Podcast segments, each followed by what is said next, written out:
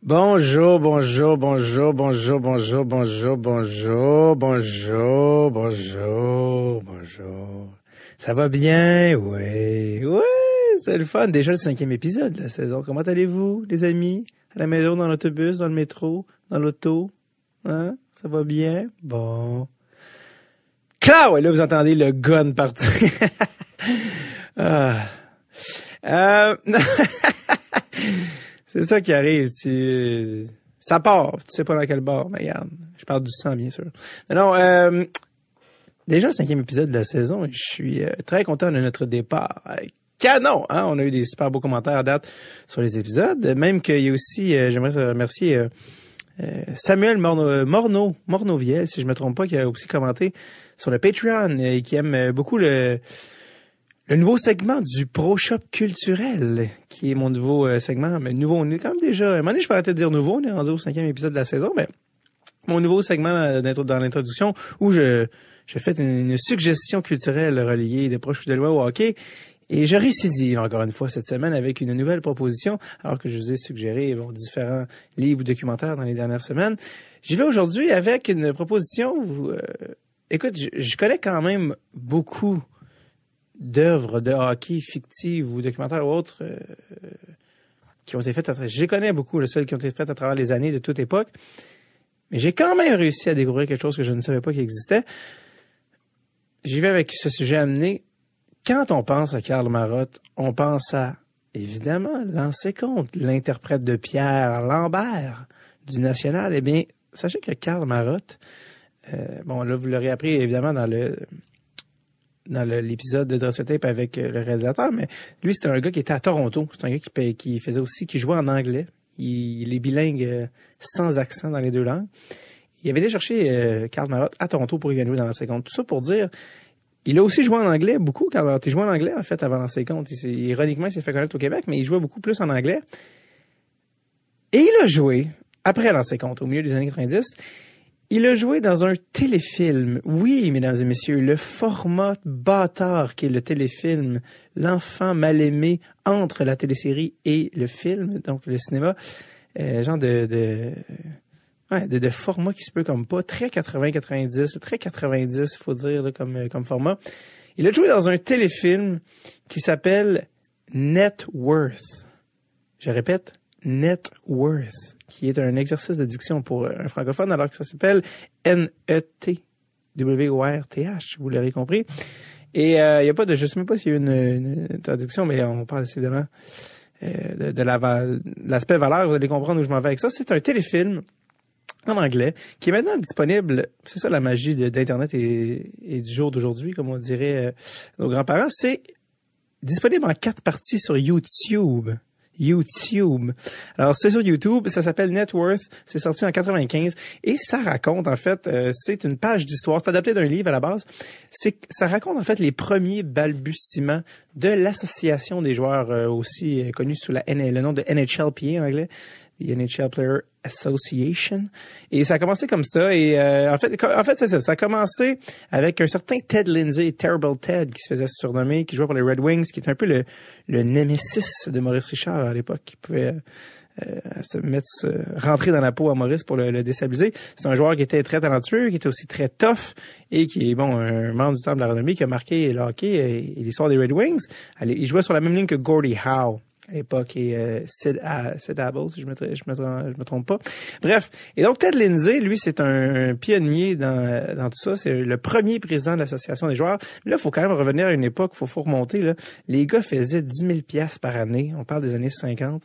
Et euh, les propriétaires se mettaient euh, une fortune, hein, des millions dans les poches, mais les joueurs étaient pas, euh, tu sais, on s'entend, les gens étaient pas éduqués, les gens étaient pas au courant de comment ça fonctionnait, le côté business, et déjà d'être payé ces montants-là à l'époque pour jouer au hockey six mois par année, c'était wow, là, tu sais, chiale pas, puis sois content d'être une star, puis de, alors et là, on rentre vraiment dans dans ce monde-là avec Ted Lindsay. Bon, je vous avertis, ça date de 95. C'est sûr que la technique a un peu vieilli, les scènes euh, à la, première personne filmée, euh, filmée en genre de POV sur la glace, c'est assez, euh, c'est pas tout le temps, ça n'a pas super bien vieilli, genre les fins des affaires comme ça. mais le fond est intéressant. Et la performance du gars qui joue Ted Lindsay, le personnage principal, il avait même gagné un Gemini pour ça. Et donc c'était comme je, pense je, je l'ai dit, j'ai répété, mais c'est basé sur un livre justement qui raconte un peu comment c'est fondé et tout ça. Il y a le personnage de Gordie Howe aussi qui est qui est le gars qui, a le pouvoir de vedette, mais qui qui est pas sûr de vouloir l'utiliser parce qu'il veut pas en même temps déplaire puis les, les, les, propriétaires essaient de, de, de, mettre les gars ses talons puis tout ça. Et ça nous fait ce que j'aime aussi c'est que ça nous fait découvrir les personnages vraiment euh, dont les dont les trophées maintenant du hockey portent le nom que ce soit Norris euh, le trophée Norris le Conn Smythe qui était euh, le proprio des euh, des Maple Leafs. Tous des personnages que qui sont rendus des noms mythiques dans le hockey, des noms très respectés, puis ce sont des noms de trophées, tout ça, et de d'aller voir sous un autre jour, c'est-à-dire comme les enfants de chienne dans l'histoire, c'est-à-dire que c'est les méchants propriétaires, de voir un peu, tu sais, Jack Adams, qui est le, GM et coach à, à Détroit, qui, qui manipule, qui ment pour que les gars, tu sais, parce que lui se paye avec l'argent qui reste de ce qu'il a donné aux joueurs. Alors, il y a plein de magouilles de, de l'époque. Puis comme je, je réitère, évidemment, c'est sûr qu'au côté technique, euh, côté euh, des fois, euh, bon, l'écriture non plus est pas parfaite là, dans dans la série ou rien, mais comme je dis, pour l'aspect documentaire, il y, a, un aspect historique dans tout ça qui est très intéressant. Il y a plusieurs scènes qui viennent en tête, comme par exemple quand il, bon, il engage un, avocat pour débouler, un peu défaire les mythes par rapport au hockey professionnel, parce que bon évidemment ça te prend un avocat pour pour pouvoir en guillemets t'attaquer, mais pour jouer dans la même ligue que les propriétaires, puis un peu pour ouvrir les les, les yeux aux joueurs là-dessus. C'est l'initiative de Ted Lindsay qui, qui rassemble les, gars de, des six équipes qui vont chercher Doug Harvey à Montréal, des rencontres en secret. Euh, tu sais aussi la manière dont les gars négociaient les contrats à l'époque, c'était euh, les gars qui attendaient en fil, qui rentraient dans le bureau, puis qui ressortaient, tu sais. Et qui Goldie Howe qui, qui est trop gêné de, de, de demander un raise ou qui est alors toutes des, des, choses comme ça qui tu te dis mon dieu c'était complètement archaïque mais il y a une valeur à ça, puis je trouve que ça, ça, ça, ça, nous intéresse un peu après ça quand tout ce qui est les, les, les, le CBA aujourd'hui, le Collective Bargain, euh, Bargain Agreement, excuse-moi, je pense. Et euh, tout, tout, tout ce qui est bon, le lock, les lockouts, tout ça, de tout comprendre un peu la, la gymnastique derrière, puis comment d'où c'est parti à une époque où, comme je dis, les gars se faisaient complètement en faire whopper.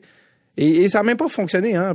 C'est pas un punch, mais ça n'a même pas marché nécessairement euh, cette première association-là. Ça a pris, association dis-je, ça a pris une autre dizaine d'années avant que les gars s'organisent pour vrai et tout ça. Donc, euh, euh donc c'est c'est ma suggestion de cet épisode de cette semaine au Pro Shop culturel de Dave, c'est-à-dire Net Worth, le téléfilm du milieu des années 90, disponible sur YouTube en quatre parties. C'est la, la, manière la, la plus la plus non officielle de suggérer quelque chose. Donc, nous voici à la présentation de l'invité de cette semaine et j'en suis pas peu fier. La première femme de la saison, il est pas trop tôt. Et quelle femme qui est France Saint-Louis euh, à tous les niveaux. Autant au niveau euh, de sa carrière qu'on je vais en parler, bon, on va parler de ça avec ça. Son CV est absolument hallucinant, mais aussi quelle femme. Euh, c'est vraiment quelqu'un qui est extrêmement chaleureux. c'est une personne très chaleureuse et très sympathique. très très loquace, on l'a reçu, c'est une professeure de cégep, et, et on Colin, j'ai jamais pas de vocabulaire. Mais elle, a la langue déliée puis elle est très très euh, active dans la vie. Vraiment là, ça a été une très belle rencontre euh, que celle avec France Saint-Louis. Si vous ne la connaissez pas, je vous ordonne de rester à l'écoute alors que vous devez savoir qui est cette femme qui a joué un rôle très important dans le hockey féminin au Canada et dans le hockey féminin en général. Et, euh, et, qui est vraiment dans les pionnières. Elle fait partie de la première équipe canadienne euh, est allé aux Olympiques. Elle vraiment une, belle, une belle histoire. Donc, euh, je suis très, très fier de la, de la présenter. Je l'ai rencontrée assez récemment. En plus, c'est un, épisode assez récent que j'ai enregistré, mais je, voulais vraiment qu'il soit euh, pas trop tard dans la saison. Je voulais qu'on euh, qu'on la découvre assez rapidement. Et je l'ai rencontrée le 11 septembre 2019. Donc, voilà. Donc, dans, il y a un mois au moment de la diffusion ou presque, bon, à peu près, à peu près. Donc voilà, euh, je dis un mois parce que là, il va être sur Patreon avant, donc c'est pour ça que c'est ça les dates. Donc euh, voilà, je crois que j'ai tout dit. Euh, je veux pas non plus euh, trop spoil pour France. Je veux que vous la découvrez par son naturel charmant. Et donc voilà, je vous présente avec grande fierté à Tape, Madame France Saint-Louis.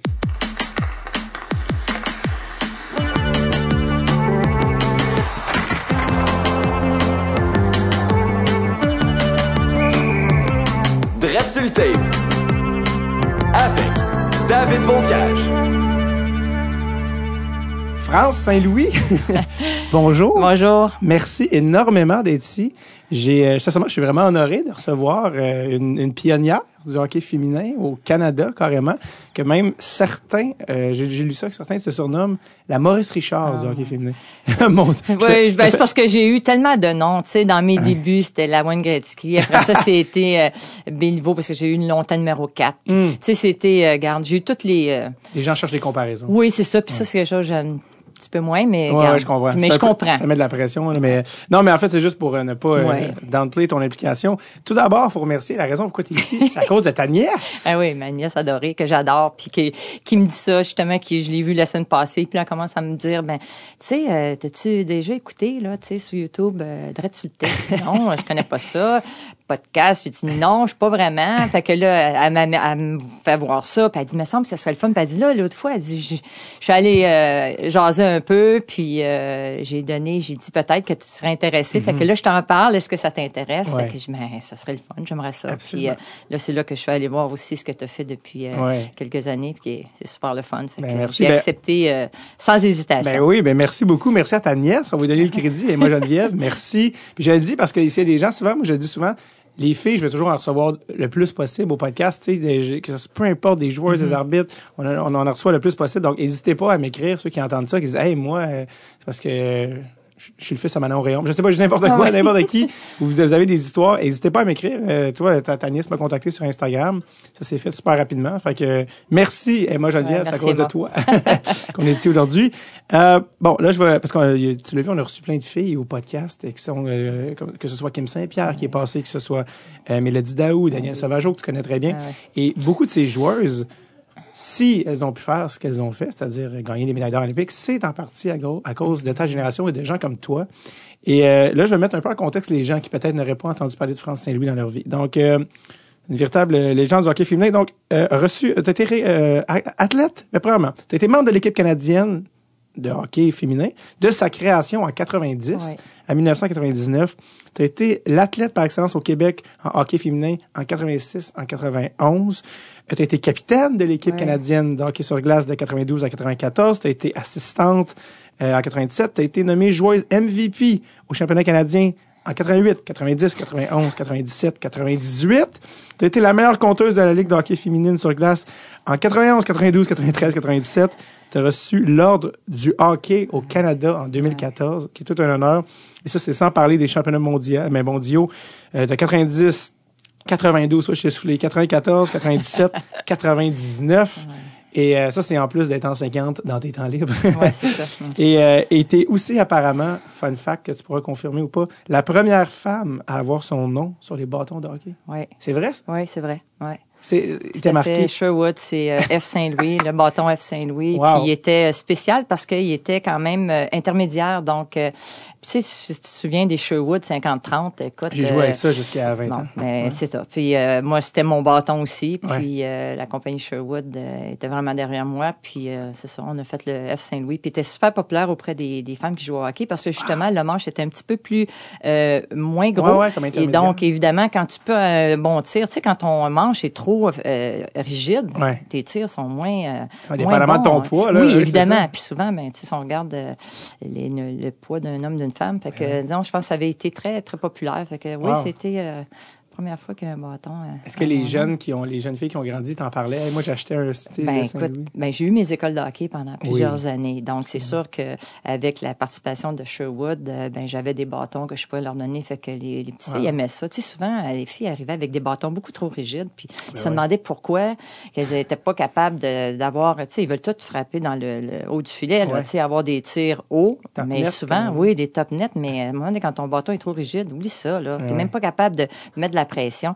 Fait que là, quand ils ont compris que ça prend un bâton qui est plus flexible selon ton poids, que ça a une influence sur ton tir. Fait Absolument. Tu ouais. t'as- j'imagine Ah, j'en ai encore. Ben oui, oui, J'ai-. J'en ai gardé parce que je me dis, garde, c'est c'est quelque chose. Justement, il y a le, le musée de- d'histoire à Ottawa qui, qui m'ont récupéré là, mon, euh, euh, mon jacket là, pour l'année en 1990, le premier championnat du monde. Puis là, ils ils voulaient avoir le bâton. Fait que, tu sais, j'en ai gardé pour des choses comme ça. Et ça pourrait que- pratiquement être au Hall of Fame, cette affaire-là? Ouais, ben c'est Ils ça. t'ont jamais je- approché? Ouais, ben je, je sais non, ben Je m'en occupe. Mais euh, je sais que mon, mon chandail est là quand même au Hall of Fame. Là, mais, Si euh, si t'en mets en vente, tu me le diras, on va, la- on va l'acheter, on va le mettre dans le studio. Déjà, c'est quoi ça? C'est le bâton, la première femme qui avait son... je t'en apporterai. Ben oui, c'est ça. Ah, c'est quand même un, un beau petit vlog. Ouais, c'est. Et comme tu as vu, ben, comme pour ceux qui ne connaissaient pas France Saint-Louis, vous avez vu quand même la liste d'accomplissements qui, qui est pas peu dire. Euh, mais j'aime ça qu'on retourne quand même à la base, parce Ouais. qu'avant l'étude olympienne, avant. ben, en fait, je pense que tu as été. Je pense que tu as enseigné pendant 17 ans avant Ouais, d'aller aux même école. Ben écoute, j'étais. Ça, c'est une autre histoire qui était. Tu sais, je veux dire, dans la vie, il n'y a rien qui arrive pour rien. hein. Puis moi, je suis un peu dans cette euh, philosophie-là que j'étais à une école privée. Pas l'année, l'Académie Michel Provost, une école privée. Écoute, j'ai commencé, j'avais 21 ans à enseigner. Et euh, ma directrice m'a toujours supportée. là. À chaque année, elle me supportait. Puis pour les championnats du monde, donc quand je partais pour un championnat du monde, nous, on avait une semaine d'entraînement. Puis après ça, c'était le championnat du monde, donc c'était deux semaines. Je m'occupais de, de trouver quelqu'un pour me remplacer, puis tout ça. Puis elle me laissait aller. Puis c'était une fierté au niveau de l'école. hein. Les Ben oui. enfants, c'était... Madame Saint-Louis, parce que oui. Madame Saint-Louis par là. Et euh, quand je suis arrivée justement en 97, où là, écoute, j'ai choisi pour euh, faire le, le- le camp de, de- de sélection pour aller aux Olympiques. Et là, euh, elle me dit, euh, tu choisis, tu sais, j'arrive dans le bureau, puis il y avait un directeur des études qui était là, qui était nouveau depuis peut-être deux, trois ans. Elle me dit, tu choisis entre euh, les Olympiques et ta job. J'ai dit, là, écoute, le cœur, là, c'est que j'ai- c'est comme si tu m'avais, euh, tu sais, j'avais le couteau dans, dans le cœur. J'ai- Je me suis mis à, je me suis dit, je peux pas croire, j'arrive au, au but, tu sais, ultime. Ouais. Et je suis sortie du bureau, puis je, je pleurais, je me disais, je peux pas croire, tu sais, j'arrive au, au but, là, que je m'étais Ouais. toujours fixé. Et euh, finalement, je suis partie de là. J'ai même pas fini ma journée de travail. Puis, euh, écoute, euh, faire une histoire courte, là, Ouais. c'est euh, ce directeur-là. Et là, après, je l'ai ré- rencontré parce qu'elle m'aimait beaucoup. Puis, tu sais, elle, elle commençait à être âgée. Puis, je pense que lui avait une grosse influence sur elle. Ouais. Et euh, lui, il me dit, quand tu m'as vu, il dit, moi, si, si j'avais été là depuis le début, tu n'aurais jamais été euh, dans tes tournois. Puis tu sais, lui, là, c'est parce Oh, que c'était un power trip. Puis il aimait pas, euh, j'imagine, le, le, le, le- tu sais, il aimait pas me voir avoir un statut qui Être était, heureuse. Oui, puis que les jeunes étaient après moi. Puis tu sais, je veux dire, c'était une fierté pour l'école. Qui était plus populaire dire, que lui, dans le ouais, fond. un peu. Fait que c'est ça. Fait que j'ai dit euh, là, il y avait eu des problème. pub- ben écoute, j'avais quand même des, des gens au niveau des, des médias qui, Ouais. qui, euh, qui avaient su ça. Puis Wow. j'avais été vraiment très euh, diplomate tu sais, dans un journal dire que j'avais de la difficulté à comprendre pourquoi Ouais. on me laissait pas aller quand tu arrives à, à ton but ultime. Puis finalement, écoute, elle est revenue sur sa décision, mais euh, comme je te disais, il n'y a rien qui arrive pour rien. Quand je suis revenue, je suis allée montrer ma médaille, puis j'ai dit, euh, je vous quitte. Euh, Moi, il n'y avait pas question que je te pas ouais. travailler avec ce gars-là. Moi, je suis Mais une non. fille intègre, puis je suis une fille qui... Je ne pouvais pas faire assemblant de travailler un gars qui me... Comment on dit, stabé, là, tu sais, le Ouais. dans... dans- Ta- Fait que, la euh, médaille ici, c'est vraiment pas à cause de toi que je l'ai. C'est vraiment ça, le Je suis partie, puis c'est, je suis partie, puis écoute, j'avais rien devant moi là. Tu sais, je veux Ouais. dire, c'est pas parce que tu reviens avec une médaille, puis la première, euh, tu sais, la première fois qu'il y avait les Olympiques, mais j'ai dit, j'ai deux bras, deux jambes, je suis une fille travaillante, puis euh, je suis partie, puis ça m'a donné un peu la chance de partir à mes écoles de hockey. Il y a plein Ben de oui, choses qui ça. sont arrivées par la suite. Puis après ça, je suis arrivée au cégep, puis euh, euh, Mais ça, c'est, ça, c'est une, ça, c'est une des difficultés que tu as rencontrées, mais ça a commencé euh, Ah, un petit peu plus tôt parce Ah. que euh, les filles qui sont venues, par exemple, je, je- mettons, euh, les plus vétérans, mettons, Ben, mettons Kim, Kim, Saint-Pierre qui ouais. nous dit, euh, qui nous racontait, ben moi, tu vois, je jouais avec les gars de ça. Mais toi, on va reculer encore un peu plus. Là, on est rendu dans les années 70. Ah non, écoute. Il y avait, il y avait même pas, c'était même pas une question que les filles peuvent jouer avec les gars. Non, mais moi, j'ai jamais joué au hockey mineur, donc il n'y avait pas de hockey mineur. Écoute, j'avais, j'ai commencé à jouer, j'avais 19 ans. Donc, Hey. évidemment, le hockey mineur, il n'y avait aucune fille qui jouait avec les gars. Oublie ça, là. Puis j'étais aussi forte que mon frère à cette époque-là, Ouais. mais... Tu sais, je veux dire, c'était pas ouvert à cette époque-là. Je me souviens, j'avais 14, 15 ans, puis euh, le coach, voulait rien savoir d'avoir une fille dans l'équipe. Tu sais, c'était vraiment... Une autre époque. Non, c'est une autre époque. Fait que pour moi, le hockey mineur, j'ai pas connu ça. J'ai commencé à jouer, je jouais avec des femmes de 27, 28 ans, j'avais 19 ans, puis euh, tu sais, on jouait le Dans samedi soir. C'était une ligue, là, De qui... garage, en fond? Ben oui, écoute, c'était une Ouais. ligue de garage, mais c'était du senior hockey appelé. C'était ce qu'il y avait de plus fort au Québec. Ouais. tu sais. Mais moi, j'arrive À là, ce moment-là. 19 ans. Écoute, mon père venait me reconduire à l'aréna et on jouait à 11h30 minuit soir. C'est juste te dire comment on avait le restant des, des Le. Ouais, ouais, c'est ça. Justement, tu parlais de ton frère. Il y a une anecdote, là, justement, par rapport à. Fait que tu tu étais aussi bonne que les gars, mais quand tu jouais sur la patinoire extérieure, C'est drôle, ça. C'est c'est drôle parce que, tu sais, j'arrivais à l'extérieur, puis j'avais ma tuque jusque-là, puis tu sais, personne ne pouvait voir. Ouais. Quand je parlais, il me disait, mon Dieu, ben une voix de, de là, mon frère, tu sais, quand tu vois que ça, ça joue dur, il dit, hey, touche pas, c'est ma soeur. Tu sais, mon frère m'a toujours comme Ouais. protégé, mais je jouais, j'étais aussi forte que les autres, là. Ah oui, mais au moins, on m'a dit qu'en fait, que personne savait, à part ton frère, que tu étais une fille. Mais c'est ça. Parce Puis- que t'arrivais la tuque, Ben oui. les cheveux courts jusqu'au front. Puis il disait ah voyons, il est bien il est bien bon puis que tu torchais tout le monde mais que la seule ça. personne qui savait que t'étais une fille c'était ton Ouais. frère Puis tu sais, c'était ça, s'est- ça s'est poursuivi comme ça parce qu'à un moment donné, là, je suis arrivée sur l'équipe euh, nationale, il fallait que je m'entraîne, mais il n'y avait pas d'autre équipe.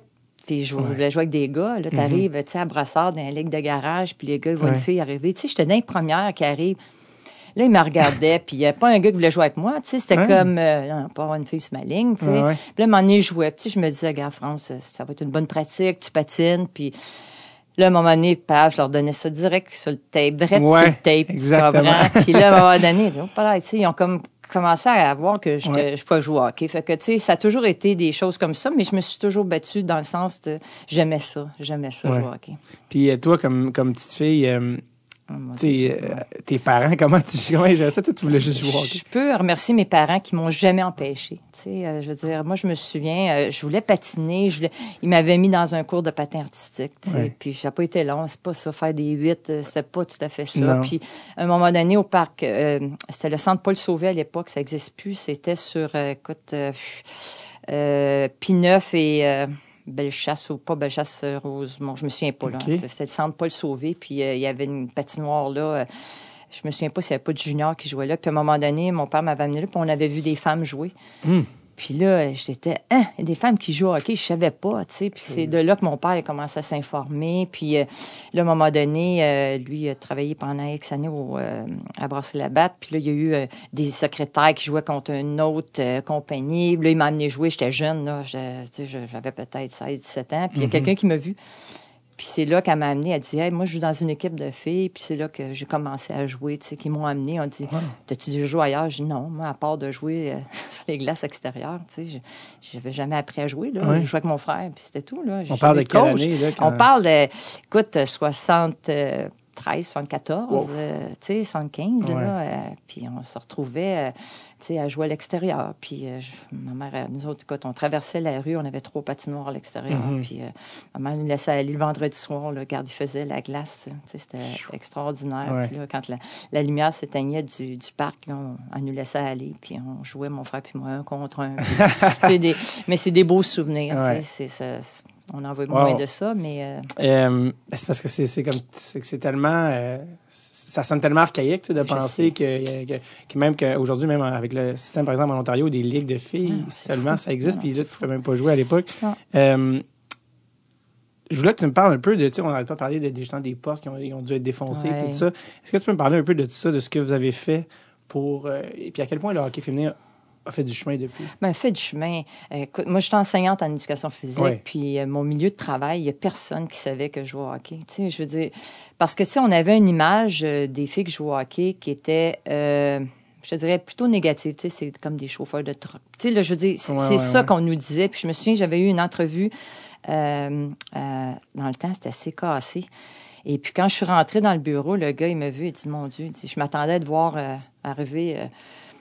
tu sais, comme- pièce, Oui, euh, tu sais, ouais. là, vraiment, là, Une pas féminine. Oui, Ouais, c'est vraiment pas féminine, rien de ça. Fait que, sais, on avait du chemin à faire. Puis là, à un Ouais. moment donné, suite à ça, euh, bon, par l'entremise, de- j'avais fait un premier championnat canadien. C'est là que j'ai été vue par nouveau canadien. Mais, tu sais, pour arriver là, il c'était les gens, euh, là, ont commencé à en parler. Puis c'est là, quand ça a commencé à en parler, là, à un moment donné, j'en ai parlé dans mon milieu de travail. Mais, tu sais, c'était des choses qu'on, moi, j'en parlais pas parce que je voulais pas être euh, associée à ça. Je me disais, je me sens pas de même, là. Tu sais, Ouais. c'est juste que j'aime jouer au hockey. Ouais, puis j'ai pas besoin d'avoir de l'air de, tu sais, je veux dire, on, je me sentais bien, puis euh, c'est pas la question, peu importe qu'est-ce que tu as de l'air, euh, je voulais jouer au hockey, point à la ligne, tu sais, mais je trouvais qu'on associait ça, c'était très négatif. Ouais. C'est ça l'image que j'avais. Donc pour moi, c'était difficile. Après ça, j'ai dit, garde, assume, puis euh, t'aimes jouer au hockey, puis continue. Donc, tu sais, été une Ouais. bataille de ce côté-là, de faire accepter que le Est-ce que tu avais honte de dire aux gens que tu joues au hockey? Ben, au début, tout à fait.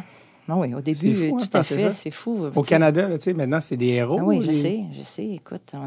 Non, non, c'est- sûr, là. Marie-Philippe Poulin, je pense pas qu'elle a honte de dire à Non, pas personne du que- tout. Tu comprends ce que non, je veux dire? non, non, regarde, c'est vraiment. Euh, puis, tu sais, Marie-Philippe, c'est une- tellement gentil, cette petite fille-là. Tu sais, je veux dire, j'ai vu évoluer de, toutes les années, puis je les vois aller, puis je me dis, les crimes sont chanceuses parce qu'aujourd'hui, c'est une autre réalité. Tu sais, ces filles-là jouent 12 mois par année. Ouais. Moi, il fallait que je travaille pour être en mesure de, de pouvoir m'entraîner. Je, je travaillais 35 heures, 40 heures semaine, je m'entraînais deux fois par jour. Les filles aujourd'hui, la réalité, ils s'entraînent, ils vont prendre un petit dodo. Tu sais, je veux dire, c'est Oui. une autre Les filles de l'équipe nationale, Oui, c'est ça. je veux dire, ils ont...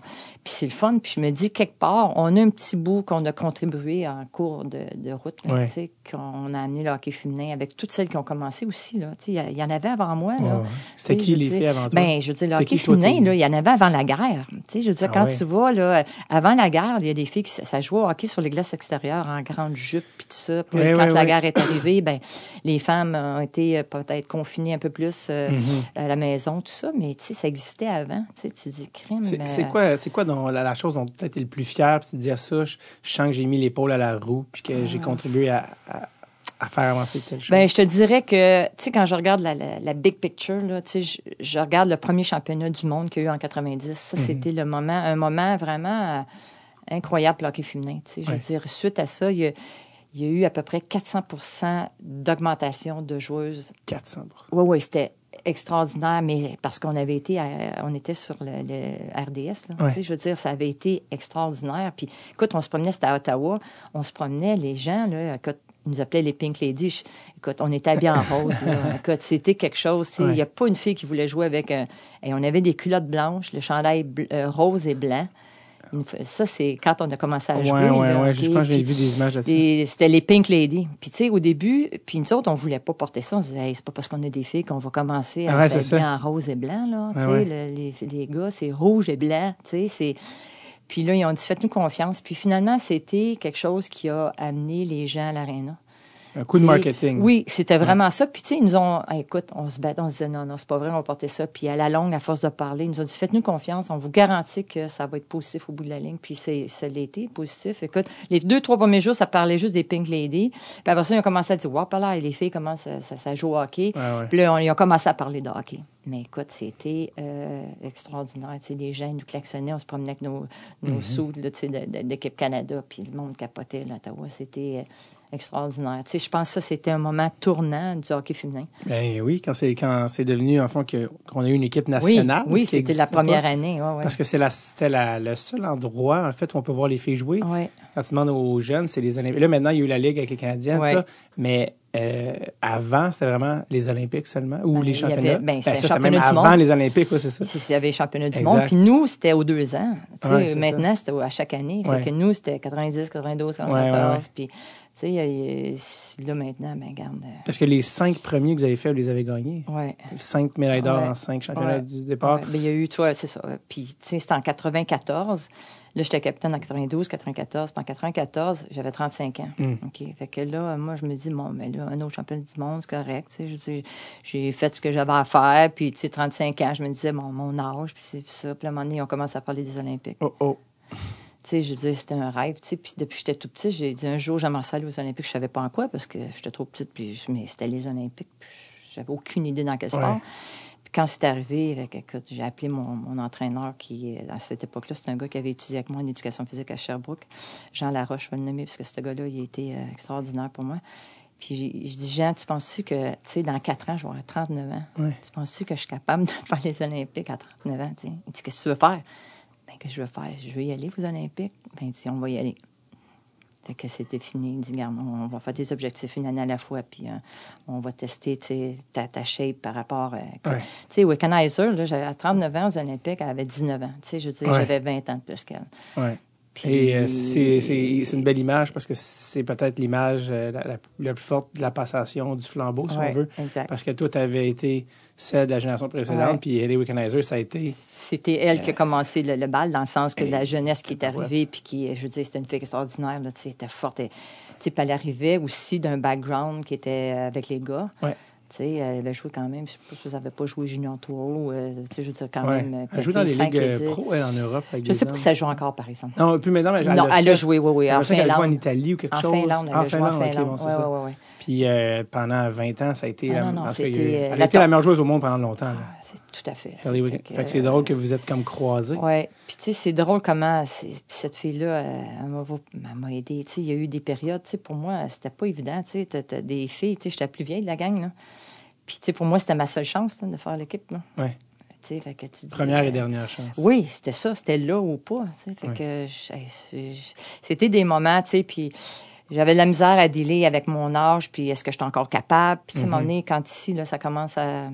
Tu commences à, Mhm. Douter, tu sais, ouais. puis, euh, mais euh, finalement, tu sais, je me souviendrai tout le temps, une fois, elle m'avait, elle m'avait mis une petite carte, là, tu sais, puis elle me disait, semblant dire, je, me suis- je l'ai gardée chez Mhm. moi, puis elle m'avait dit, euh, tu sais, France a dit, nous, on te regarde, tu sais, c'est comme si euh, we look up to you, là, tu sais. Fait que, puis, euh, tu sais, let's go, on est tous ensemble là-dedans. Puis, tu sais, ça m'avait donné comme, euh, tu sais, la plus jeune qui vient m'aider, qui vient aider la plus, la plus vieille, la plus âgée, tu sais. Fait que c'était vraiment une dynamique, euh, tu sais, tu vis des choses tellement intenses. euh, Mhm. Tu veux faire l'équipe, puis tu dis, crime, je veux pas manquer ma chance. Ouais. Est-ce que, est-ce que tu savais si tu allais faire l'équipe? Dans le sens, est-ce que Hockey Canada t'avait dit si tu veux Non, être aux ah, non, non. Il faut euh, vraiment que tu gagnes ta place. Ah, ben oui, il Ouais. n'y avait aucun euh, garde. Puis c'était d'une année à l'autre. C'est pas. Puis j'ai toujours été comme ça. Moi, j'ai jamais dit euh, c'est de l'acquis. euh, C'était toujours une année à la fois. Puis euh, quand on a été centralisé à, à Calgary pour six mois, c'était comme Ouais. c'est là que ça se passe. Puis, euh, mais tu sais, je, je dire honnêtement, là, quand j'étais assise, avant de rentrer dans le bureau pour savoir si on faisait l'équipe, J'étais assise, là, puis je me suis dit, France, là, t'as aucun regret. Tu sais, j'avais tout fait ce qu'il y avait à faire. Ouais. Tu sais, quand tu dis, j'avais fait attention à ma nutrition, Ouais. je m'étais entraînée comme une malade, j'avais tout fait, là. Fait que je me dis, si ça passe pas, c'est parce que je suis pas due pour y aller. Puis si Ouais. ça passe, ben garde, j'aurais tout fait. Tu sais, j'avais pas le goût de, de passer la porte puis après dire, j'aurais donc dû. tu sais. Ouais. Fait que j'avais aucun regret. J'étais vraiment prête. Puis quand je suis rentrée, écoute, je suis partie à pleurer parce que c'était comme, euh, you made it. tu sais, C'était comme, pour moi, c'était le summum. Là. Ouais. Tu t'en souviens exactement? Ah, regarde, c'était comme, c'était hier. ça qui le coach? C'est qui qui t'a lancé la ben, c'était Ray Lalonde qui était. Pas Ray Lalonde. Ouais, ça, c'est Ray-. Oui, c'est celui. euh, parce que j'étais aux Olympiques avec lui à, Ouais. à la Sochi, mais euh, il s'appelait Ray. Je ne pourrais même pas dire, mais c'était l'assistant. Il y avait Daniel Sauvageau, puis Oui. il y avait Shannon Miller. Puis c'est lui qui, qui m'avait annoncé ça. Parce que Shannon annonçait les. On le su par après, tu sais, parce que les filles qui avaient été coupées, ben, c'était annoncé par l'entraîneur-chef. Fait que c'était l'assistant qui m'avait. euh, Qui avait des bonnes nouvelles. Ouais, qui avait des bonnes nouvelles. Fait que, tu sais, c'était vraiment bien fait. On sortait par une porte, puis là, on rencontrait personne. Tu avais le droit de faire un téléphone. C'était vraiment, tu sais, là. euh, Il y avait une certain, un certain protocole. Ah oui, oui, mais mais Mais, euh, regarde, c'était une journée extraordinaire, là. Il n'y avait pas une certaine... euh, Angela James qui avait été coupée. Euh, Il y avait des filles, des vétérans ouais. qui avaient été coupés. ah, euh, c'est- mais c'est cruel, ces affaires-là, parce qu'il va y avoir du monde coupé euh, indépendamment, mais il n'y avait pas une jeune Caroline Ouellette? À Caroline, là, Ouais, ben, tu vois, ça, c'était en 98. Ah, excuse, c'est l'année d'après, elle. Oui, puis Caroline et euh, Kim sont arrivés en 99. OK. Fait que j'ai eu la chance, en 98, nous autres, on a gagné la médaille d'argent. Mhm. OK? On va, on va en ouais. parler après. Puis euh, là, je m'étais dit, euh, oui, ça fait encore mal. Puis je m'étais dit, je veux finir sur une bonne note. Fait que, Ouais. écoute, là, j'avais pour avoir 40 ans. Je voulais faire un autre championnat du monde. Ouais. Et là, bien évidemment, Caroline Ouellette arrive dans le décor avec Kim, tous ces jeunes-là. tu. C'était vraiment. euh, tellement contente parce que, bon, j'avais fait des championnats canadiens avec les deux filles, là, que je connais très bien puis que j'adore. là, que C'est des, des filles que je vois encore. Puis que. Puis. euh, tu sais, j'ai eu la chance au moins de jouer avec eux autres. Eux autres, c'était leur début, puis moi, c'était vraiment ma fin. Tu ouais. Fait que j'ai pu. Caroline Ouellette, t'as as un lien très particulier avec Ouais. elle. Est-ce que ça se peut qu'elle avait été à ton école? Oui, elle. Donc, elle, avant ça? elle, là, elle avait 13 ans. Oh, là, t'as- toi, tu la connaissais. Ben oui, je la connaissais jeune. Écoute, euh, c'était une grande slack qui, qui, qui, qui patinait tout croche, là. Vraiment, tu sais. Puis euh, elle était venue à mon école de hockey. Puis par la suite, écoute, on, on l'a suivi. Puis même par la suite, après ça, bon, ben là, j'ai joué avec elle sur l'équipe Québec. Après ça, ben, elle est venue euh, coacher dans mes écoles de hockey. Tu sais, c'était comme un peu ma petite sœur, là. Ah Je l'ai pris un peu sur mon aile. Puis son premier championnat euh, mondial, ben, écoute, moi, je. J'essayais de l'aider du plus que je pouvais. Il y avait Ouais. des Québécoises, puis euh, elle était ma coloc. Fait que, j'essayais vraiment de l'aider. Puis c'était pas évident. Puis, les tests physiques, écoute. Tu sais, je veux dire, t'arrives de la vieille qui... On fait les tests physiques, écoute. Elle sera pas contente que je dise ça, mais... elle- elle C'est une autre époque, quand Oui, c'est même. une autre époque, tu sais. Puis les filles, à cette époque-là, tu sais, ils avaient 19 ans. tu sais. Fait qu'eux autres, le- la shape, condition physique, était bonne. Tu sais, puis euh, l'entraînement était moins important qu'aujourd'hui. Aujourd'hui, là, Corinne, c'est une machine. Ah oui. Je veux dire, mais dans cette époque-là, écoute, euh, c'est- Euh, euh, euh, été intronisé même au temple de la renommée? Ou... Non, non, ok, ou- non, Elle parce que va je pense que ça fait l'être, pas assez mais- longtemps, mais elle va Mm, l'être. Elle va l'être, c'est sûr. Là, ici, au. Québécois, là, au niveau québécois, ou tu Ah parles ouais. parce que c'est. Mais parce qu'aussi au temple de la renommée du hockey, je veux dire, elle a été, équipe, elle a été capitaine de l'équipe. Ouais. Elle a quoi? Tro- tro- Trois? Trois, quatre médailles. Olympiques. quatre médailles euh, c'est- C'est quand même quelque chose. Salt Lake, euh, eu euh, Turin. Après ça, Vancouver. euh, Vancouver. Ça- Sochi, j'étais là. ouais, c'est ça. Regarde. fait que je non, non, non, c'est ça. Fait que, ouais, elle a fait son chemin. Mais bref, c'est comme, c'est drôle de l'avoir connue aussi Ouais, jeune. c'est ça. Puis d'avoir volé encore en contact, encore en contact, dis-je, avec elle aujourd'hui. Puis qu'il vient d'avoir une petite fille. Ben oui, que Liv, quand Ah oui. s'en vient chez nous la semaine prochaine. Bon, tu vois. non, on est encore très proches. C'est quand même une histoire digne de Régent. Tremblay, que la capitaine d'équipe américaine puis la capitaine de l'équipe canadienne, c'est- ouais. c'est presque, Ah non, c'est presque film, scénarisé, Ah cette affaire-là. c'est- incroyable. Mais oui, quelle, quelle, quelle joueuse. On parlait tantôt justement de, des barrières, des, des, des premières, là, toutes les premières, puis la première équipe, puis après ça. Tu as été la première fille à l'Université de Sherbrooke à suivre des cours de hockey sur glace avec les gars aussi. Oui. Écoute, je suis en éducation physique, puis il y a un cours de hockey. Mais là, euh, moi, je veux, je veux y aller. Il y a pas un- ils Ta veulent passion? pas. Ils veulent pas. Il n'y a pas de filles dans le Ils cours. veulent pas. Non. Fallu que je me batte pour être dans le cours de hockey. Et euh, là, écoute, je suis arrivée sur la glace. Puis, honnêtement, là, tu sais, je veux dire, il y avait des gars, euh, et j'aurais pu euh, vraiment, là, tu sais, c'était. J'étais, euh, je n'accotais plusieurs. Tu sais, Il y avait des Ouais. gars là-dedans qui avaient joué junior, qui étaient très forts. Des Puis bons t'en as d'autres. euh, regarde. Fait que j'ai j'ai réussi à gagner mon point parce qu'ils ont dit on va l'essayer. Puis Ah ouais. évidemment, sur la glace, euh, j'étais capable de jouer au hockey. Jamais là. je croyais qu'ils n'ont pas deux chambres de hockey. C'est quoi le problème? C'était pas un problème. là. Puis après ça, il y avait le cours de hockey concentration. Puis là, c'était encore un autre débat. Ouais. Puis, euh, mais finalement, j'ai pu le suivre. réussi. Mais, Mais, c'est euh, juste pour donner une idée de l'époque ouais, quand même. C'est ça. Euh, quand on parle de la création de l'équipe canadienne en 90, qu'est-ce qui mène à ça? Est-ce que tu te souviens un peu de. Ah, c'est ben, qui c'est qui a fait comme, OK, il faut, euh, faut qu'on s'organise, là? Ah, ben c'est, ce qui arrive, c'est que écoute, on joue dans notre ligue qui s'appelle c'est du senior A. Ouais. C'est ce qui est le plus fort le hockey. Fait que t'as, on est je sais pas combien d'équipes, six, sept équipes, ok, au Québec là, puis on se promène. Puis, puis là à un moment donné, on entend parler qu'il y a un, un camp d'entraînement pour le premier championnat du monde. Euh, mais même avant 90, en 87, ça, ça, c'était la premier non officiel championnat mondial là, que l'Ontario avait fait. Tu sais, l'Ontario, je veux dire, était au-dessus de nous là, au niveau du membership. Ah oui. Il hein. avait, puis il avait fait un championnat mondial, écoute, c'est en 87, puis il avait le droit, il a fait une équipe canadienne, mais la plupart, c'était des filles d'Ontario. Ouais. Il avait été chercher trois joueuses de l'extérieur d'On- d'Ontario. M'avait demandé d'être dans leur équipe. Donc, moi, j'avais été choisie. Il y avait Ouais. une fille de la Sas- Saskatchewan, puis un autre de l'Ouest, je pense. Fait qu'on était trois filles qui arrivaient de l'extérieur. Fait que si on avait fait, écoute, on avait gagné euh, le championnat du monde, mais c'était pas un, un Officiel, officiel, ouais. c'est ça. Puis là, en 90, on reçoit euh, les filles euh, au hockey, ils disent, ah, il y a un camp d'entraînement, il fallait payer. Il fallait au camp. Ah, ouais. Je me souviendrai, c'était 350 pièces. Puis je me, souviens pas c'était à quelle place c'était-tu en Ontario ou je me souviens pas c'était où. Ça, fait que moi j'ai dit je vais y aller, j'ai payé, puis je suis allée, puis c'est là que ça s'est passé. Puis Hmm. euh, j'ai fait l'équipe. Puis euh, c'est à partir de là, là. c'est Ouais. vraiment là que Mais Tu sais, l'initiative de qui de faire une équipe nationale? et, euh, non, aucune idée, je te dirais. Puis, tu sais, c'est sûr qu'il y avait des championnats canadiens, puis c'est plus là aussi que moi, je me suis fait voir. C'est vraiment sur la scène euh, canadienne Ouais, avec l'équipe Québec. ouais, On faisait comme un All-Star Team. Fait que toutes les équipes euh, au Québec, on prenait les meilleurs de toutes les équipes. Puis là, on allait jouer au championnat canadien. Le Mhm. premier championnat canadien, écoute, le Québec, c'est la première fois qu'on arrive là. Personne ne nous connaît. On gagne la médaille d'argent, tu sais.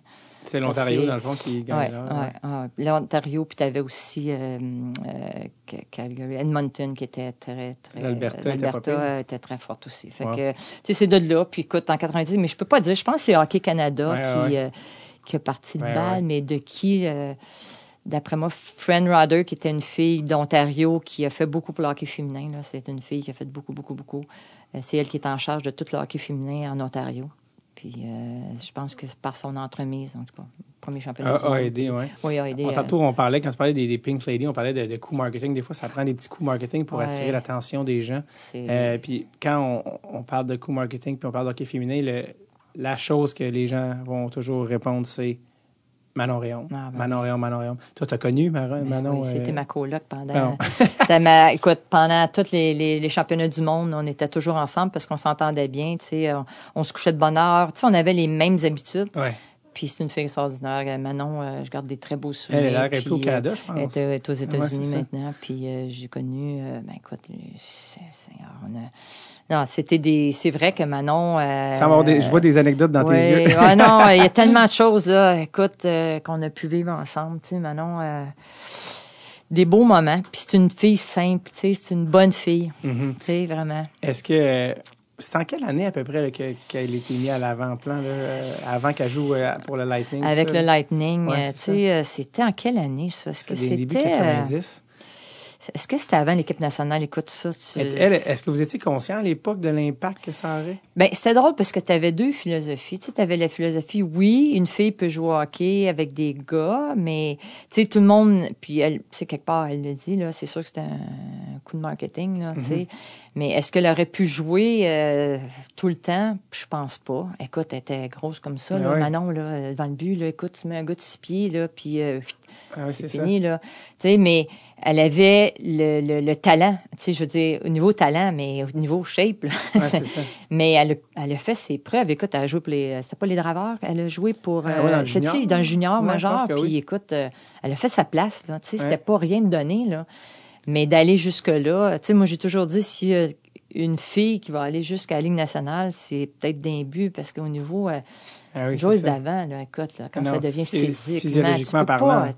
Mais Mais je pense que Daniel Savageau, moi, avait, avait eu la meilleure réponse à ça. Les gens demandaient, ah, c'est-tu un coup marketing?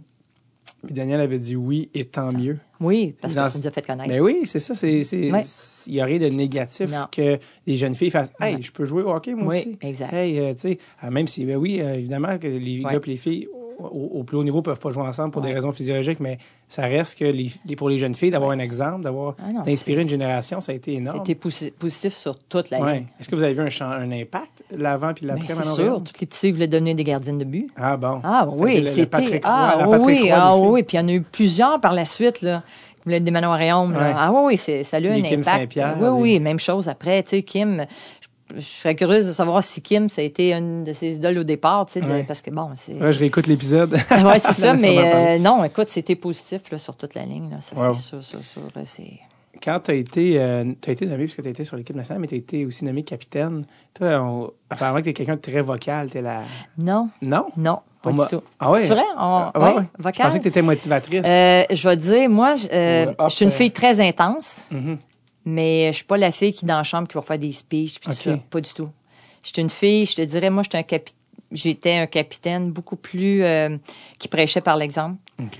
Ça, c'était ma marque de commerce. Sais, Moi, j'étais la fille qui sortait la dernière de la glace. J'étais la première arrivée. Ouais. Euh, tu sais, au niveau de l'entraînement, j'étais toujours top shape. Je prêchais par l'exemple. Sur la glace, j'étais intense, intense, mais faire des speeches, non. Euh, je- moi, que- comment moi je me suis vue, peut-être, mais euh, je, je, je suis Ouais, pas la ça. fille très vocale qui va, qui va faire des speeches en chambre. Ouais, puis, ouais, ouais. Tu sais, à un moment donné, je vais dire, comment let's go. Tu sais, je vais, je, vais, je vais dire mon mot, mais de là à faire des grands Des... speeches, Ouais, ouais, je comprends. Parce que quand tu parlais genre de prêcher, par exemple, tu pas joué même à un moment donné, je sais pas si c'est un championnat ou, ou mais euh, blessé. Ouais, ça, c'était un autre coup dur. Tu sais, des fois, dans la vie, encore une fois, 97, on est au championnat du monde. Non, c'est pas vrai. Championnat canadien. Et euh, le championnat du monde, ça, ça veut dire que c'était en 96. On est au championnat canadien. Puis là, tu as le coach. Euh, c'est en 97. Puis là, le coach est là pour, euh, le, pour faire l'équipe. Là. Il est là. Puis on est, euh, c'est Sauvageau qui coach euh, derrière le banc. Puis on est en finale contre, justement, Wickenheiser.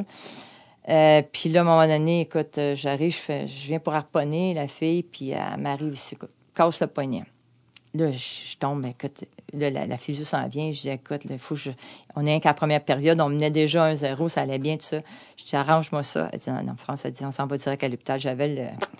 un peu croche, là, tu sais. Ça dit, ouais. C'était fini, là. C'est cassé. C'était cassé. Fait qu'elle dit, viens-t'en, on s'en va à l'hôpital. Fait que, bon. Fait qu'évidemment, je suis partie à l'hôpital, puis je suis revenue, puis là, écoute, j'avais le bras dans le pâte en revenant. Puis la semaine d'après, c'était la, la sélection pour le championnat du monde de 97. Mhm.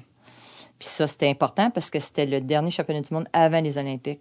Que moi, je n'ai pas question que je, je puisse pas y aller. là, Ouais. Puis je vois la cause d'un gradin, tu sais, quand elle me voit blessée. Fait que là, je dis, ben, ce que je fais, fait que là, c'est sûr, je l'ai appelé. Je dis que je suis dans le plâtre, j'en ai pour un, deux, trois semaines. Ben, elle dit, euh, j'ai dit, je vais y aller, je veux y aller au camp. Ben, elle dit, écoute, elle dit, si t'es capable de me donner 80% de ce que tu nous donnes, on va être bien content.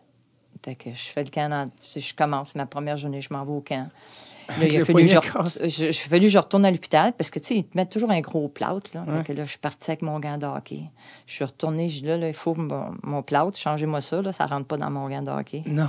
Ils ont dit, t'es-tu folle? T'es pas supposé dit, jouer? ben, ils ont dit, on, on va t'en faire un en film de verre, tu sais, plus, plus petit. Puis c'était une amie à moi que je connais dit qui est ton médecin. gant de hockey?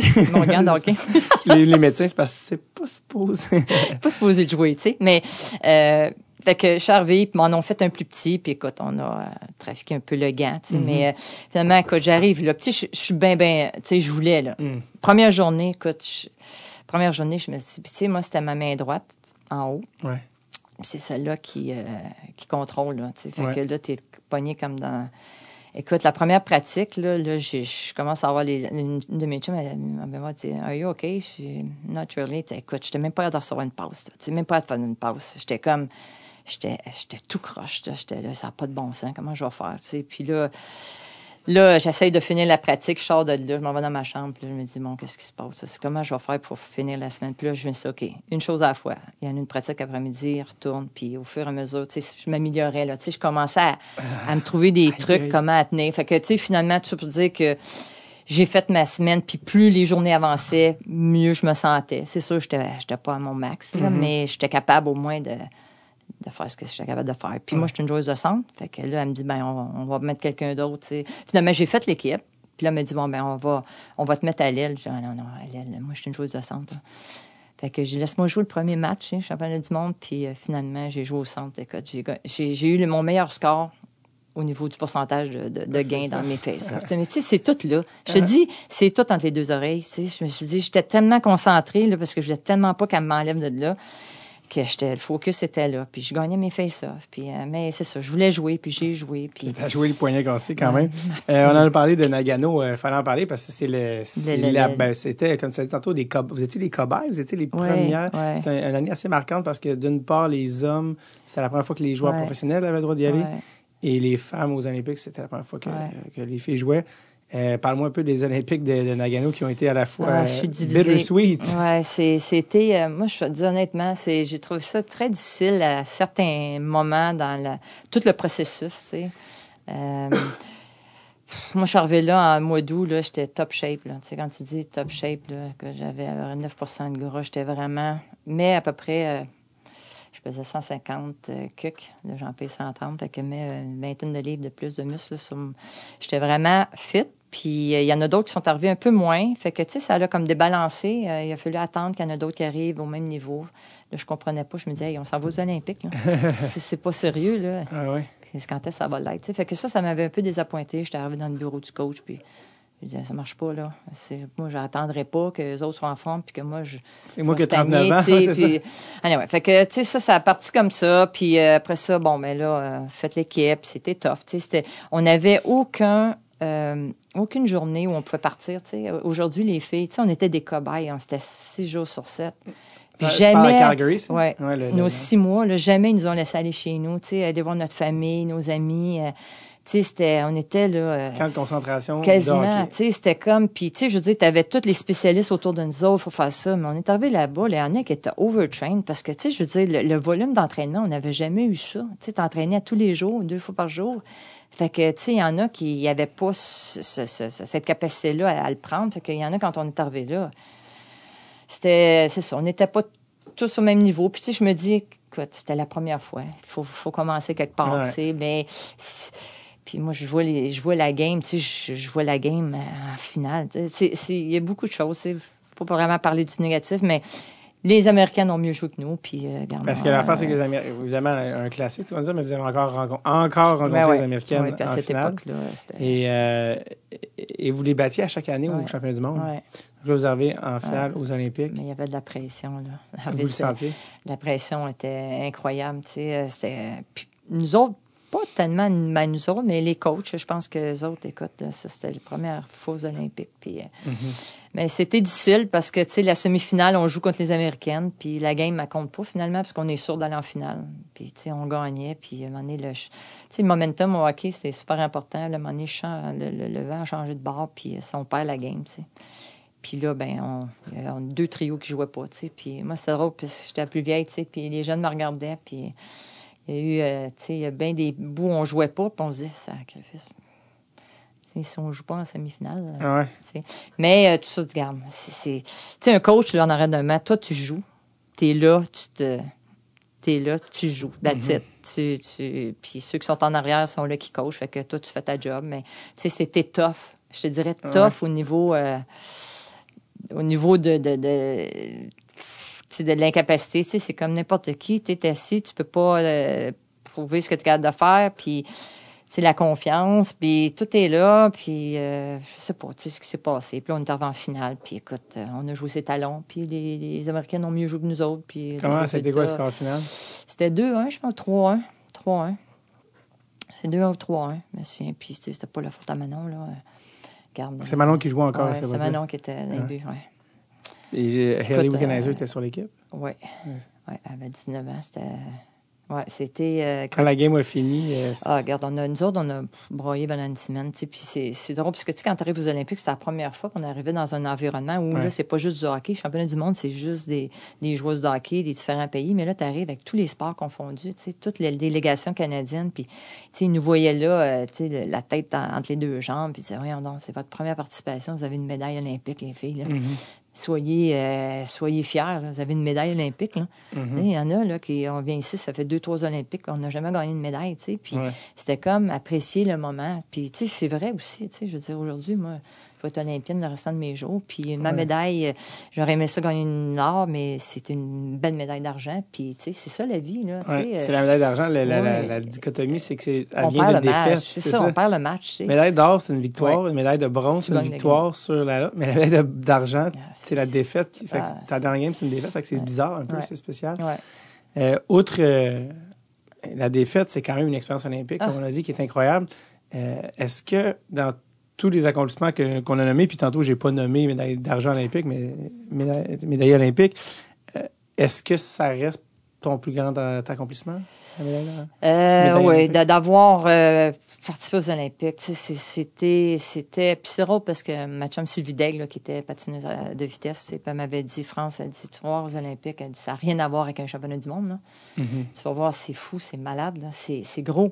Ouais. Puis, tu sais, je, je, je l'ai réalisé une fois rendu là-bas. Là. Mhm. Comment c'était gros, là. Tu sais, c'était comme. euh, Ça n'a pas de bon sens. C'est- quoi les moments dont tu te ben, souviens encore tu sais, je veux dire, tu sors de, tu sais, de les caméras, là, tu sors de, de- du banc, là, puis t'en as à peu près, là, je sais pas, une centaine des, des zooms, puis c'est, puis ça arrête pas, là, puis tes entrevues, puis c'est comme, c'est malade, là, tu sais, c'est Ouais. vraiment, puis, tu sais, t'arrives aussi avec toute la délégation canadienne, tu sais, tous les sports, puis nous autres, les gars, tu sais, je veux dire, les gars de hockey, on, on voulait les voir, on les voyait, tu sais, des Bourque, puis, tu sais, moi, j'étais impressionnée, là, tu sais, de voir ces gars-là, puis on se tenait toujours, tu sais, dans, dans la même section, le hockey, tu sais, les gars, les filles, fait que, c'était des Ouais. beaux moments, des belles rencontres, vraiment des belles rencontres, puis... Oui, tu as eu d'ailleurs, tu as été surpris Ah. au, dé- au déjeuner. donné? c'est ça. Au déjeuner, c'était.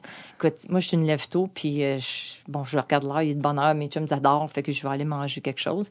J'arrive, puis je m'installe pour euh, déjeuner, puis là, il y a quelqu'un qui s'assoit, dit Can I sit with you? Fait que là, je lève. je vois c'est Wayne Gretzky, tu sais. Que j'ai. Là, je- euh, yes, of, course, uh, no problem, tu sais. Fait écoute, j'ai pas été de manger, j'étais là, là, on jasait, tu sais. Je me disais, ça se peut pas, pince tout, France, ça n'a pas de bon sens, tu sais. Gretzky qui est avec toi en face de toi. je Ben, tu sais, pas. C'était, c'était Ouais. un joueur euh, exceptionnel. Ouais. Puis le gars, il va même pas tirer dans les shootouts, tu sais, dans la game. T'étais-tu à la game? Ben oui, gars? certains. On était tous. Ben, toutes les filles étaient là. Puis j'ai jamais compris pourquoi. C'est drôle parce que je suis présentement en train de lire un livre euh, sur écrit, Ah ouais. écrit par un, un- un journaliste qui est un de ses amis. Puis justement, il disait que ça a été une grosse affaire que les joueurs aillent euh, aux Olympiques. Ça a été très Ouais. compliqué avec Gary Bettman, tout ça. Ouais. Et les joueurs de la NBA, si je ne me trompe pas, aux Olympiques d'été, eux avaient dit bon, si on y va, on est dans. les- Ils avaient quand même négocié dans des hôtels Ah et puis dans des euh, euh, de luxe puis des affaires de même, alors que les joueurs de hockey avaient dit hey, on va aux Olympiques, euh, on va vivre l'expérience olympique. Et les joueurs, même s'ils étaient considérés des professionnels ou en tout cas des, des vedettes Ah multimillionnaires, ils restaient comme tous les athlètes Ah, ben ouais. dans le village olympique avec vous. Ah oui, puis c'est sûr. Écoute, on avait une place, les autres, t'appelais ça les euh, athletes. euh, Tu avais une place là, pour, t'avais des télévisions, tout Mhm. ça, puis t'allais prendre, euh, tu sais, je dire, un jeu, il y avait plein d'affaires. Tu rencontrais les autres, euh, les autres athlètes, tu sais, puis comment il s'appelait, euh, tu sais, celui qui avait eu des commotions, là. euh, Eric Lindros. Ouais, Lindros, c'est euh, qui rentre. Puis tu sais, t'es vois rentrer. Puis tu sais, il était là, comme nous autres. Puis tu sais, vraiment, euh, c'était vraiment. euh, Ben, c'est le ça, c'est ça qu'il expliquait dans le c'est sûr qu'il était un peu, euh, on dit biaisé en, en- en français, mais le, le, le journaliste, lui, il, il disait, parce que c'est un ami à Wayne Gretzky, mais tu vois que dans, dans son écriture, il est comme le- les, les directeurs généraux, c'était Bob Gainey, Pierre Gauthier, puis Bobby Clark. Il dit comme dans n'importe quoi, il y a tout le temps quelqu'un qui va prendre le lead. Puis il dit c'est Bobby Clark qui avait pris le lead de, de l'équipe canadienne. Puis lui, c'était le GM des Flyers. Puis les Flyers, c'était Eric Lindros. Fait que eux, ils avaient vraiment décidé, lui, il avait vraiment décidé que l'équipe, ça allait être autour d'Eric Lindros. Et puis, euh, Wayne était plus en fin de carrière, là. il était à un an de la retraite. Ouais. Fait qu'il était plus rendu un passeur qu'un buteur. Fait qu'ils ont dit, Ah, on va le prendre. Mais, ils n'ont pas pris Marc, Marc Messier. Ils n'avaient pas pris. Fait que ça, ça avait beaucoup. euh, tu vois, il y avait un changement de garde. Ouais. Mais, mais ouais, raconte-moi la, la, la, ah non, la- mais, les mais mon dernier. shootouts Ben non, le shootout. contre la République tchèque. C'est euh, le shootout, sais, on est, on est tous là, puis on se dit, mais non, il va envoyer Gretzky, là, tu sais, c'est le meilleur marqueur, euh, sais, je veux dire, puis non. 894. Il envoie. Bourque, tu sais, moi, j'ai rien contre Bourque, là. Ouais, ouais. Mais Bourque, c'est pas un gars qui.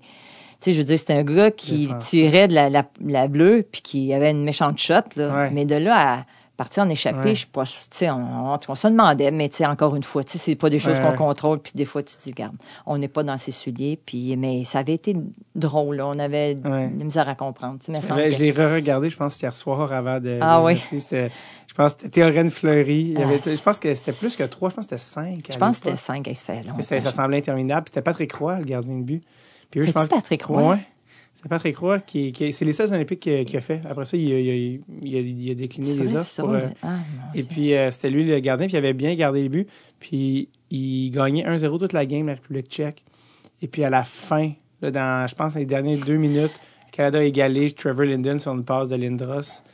Et puis, évidemment, Hachek et Roy étaient Ouais. gaulaient sur la tête, comme on dit. Ouais. Ça s'est rendu jusqu'en tir de barrage. Puis, je pense qu'ils ont marqué sur le premier, le genre Reichel. Puis, Martin Rosinski était. Et moi, je trouvais ça drôle parce que Rosinski est allé en tir de barrage contre Patrick Roy. Puis, c'était lui qui avait été échangé contre Patrick Contre Roy Patrick Roy. c'est- dans, dans le, dans le pire échange de l'histoire. Puis, euh, puis, le, puis c'est ça. Puis je pense qu'ils ont mis, je pense que le Canada avait mis Terence Fleury. Euh, Eric Lindros a touché le poteau. C'est euh, sur euh, le revers de la chèque avec son espèce de gant dans les airs. En tout cas, ça a touché, je sais pas trop quoi. Et il y a eu Raymond Bourque qui est allé. Puis le dernier, c'était Brendan Shanahan, je pense.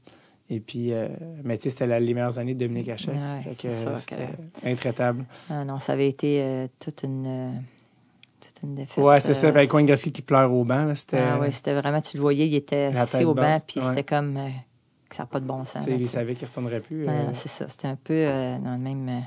Ouais, c'est Ouais, ça. ça. Mais de quoi, attends, on, on parlait justement de Wayne Gretzky, Wayne Gretzky qui Ouais. veut déjeuner avec toi. ouais, pense que c'est la seule fois de ta vie où tu déjeunes avec Wayne Gretzky. De quoi tu jases avec Wayne Ah, Gretzky? ben, tu sais, je veux dire, c'est de, un peu le. On, ben, eux autres, tu sais, on a parlé de hockey, puis ils me disaient, ah, tu, tu joues avec l'équipe féminine. Puis, tu sais, de, de voir eux autres, quand ils ont vu du hockey féminin, ils n'en revenaient pas, là.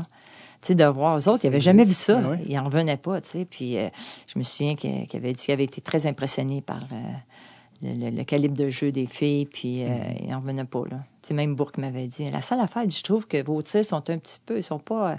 Pas très puissants. Je dis, ouais, mais je dis, combien tu pèses, toi? Tu sais, je dis, non, ben, 100 140, là, c'est une petite rondelle noire. Toi, t'en pèses 200. Que, tu sais, euh, c'est pas tout à fait le, même poids, tu sais.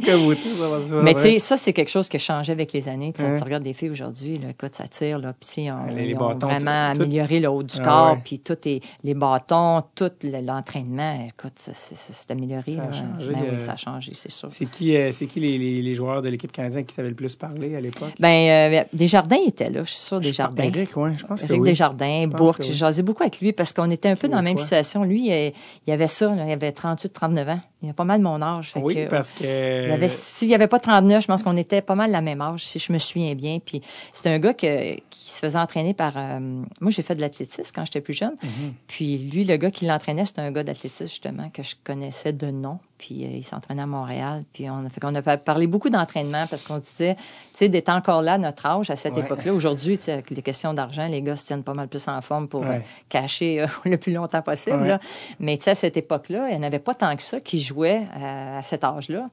Puis moi, je me souviens parce que je me disais tout le temps, à 35 ans, les gars, euh, ils prennent leur retraite, tu sais, euh, ça joue plus au Mhm. hockey. Puis moi, je commençais à, tu sais, à 30 ans, j'ai commencé sur l'équipe nationale, fait que c'était un peu tard, tu sais. mais- Ouais. Mais il n'avait pas d'équipe Il n'avait pas d'équipe, tu sais, fait que faut pas... euh, C'est quoi le meilleur souvenir que tu gardes de, de, de Nagano?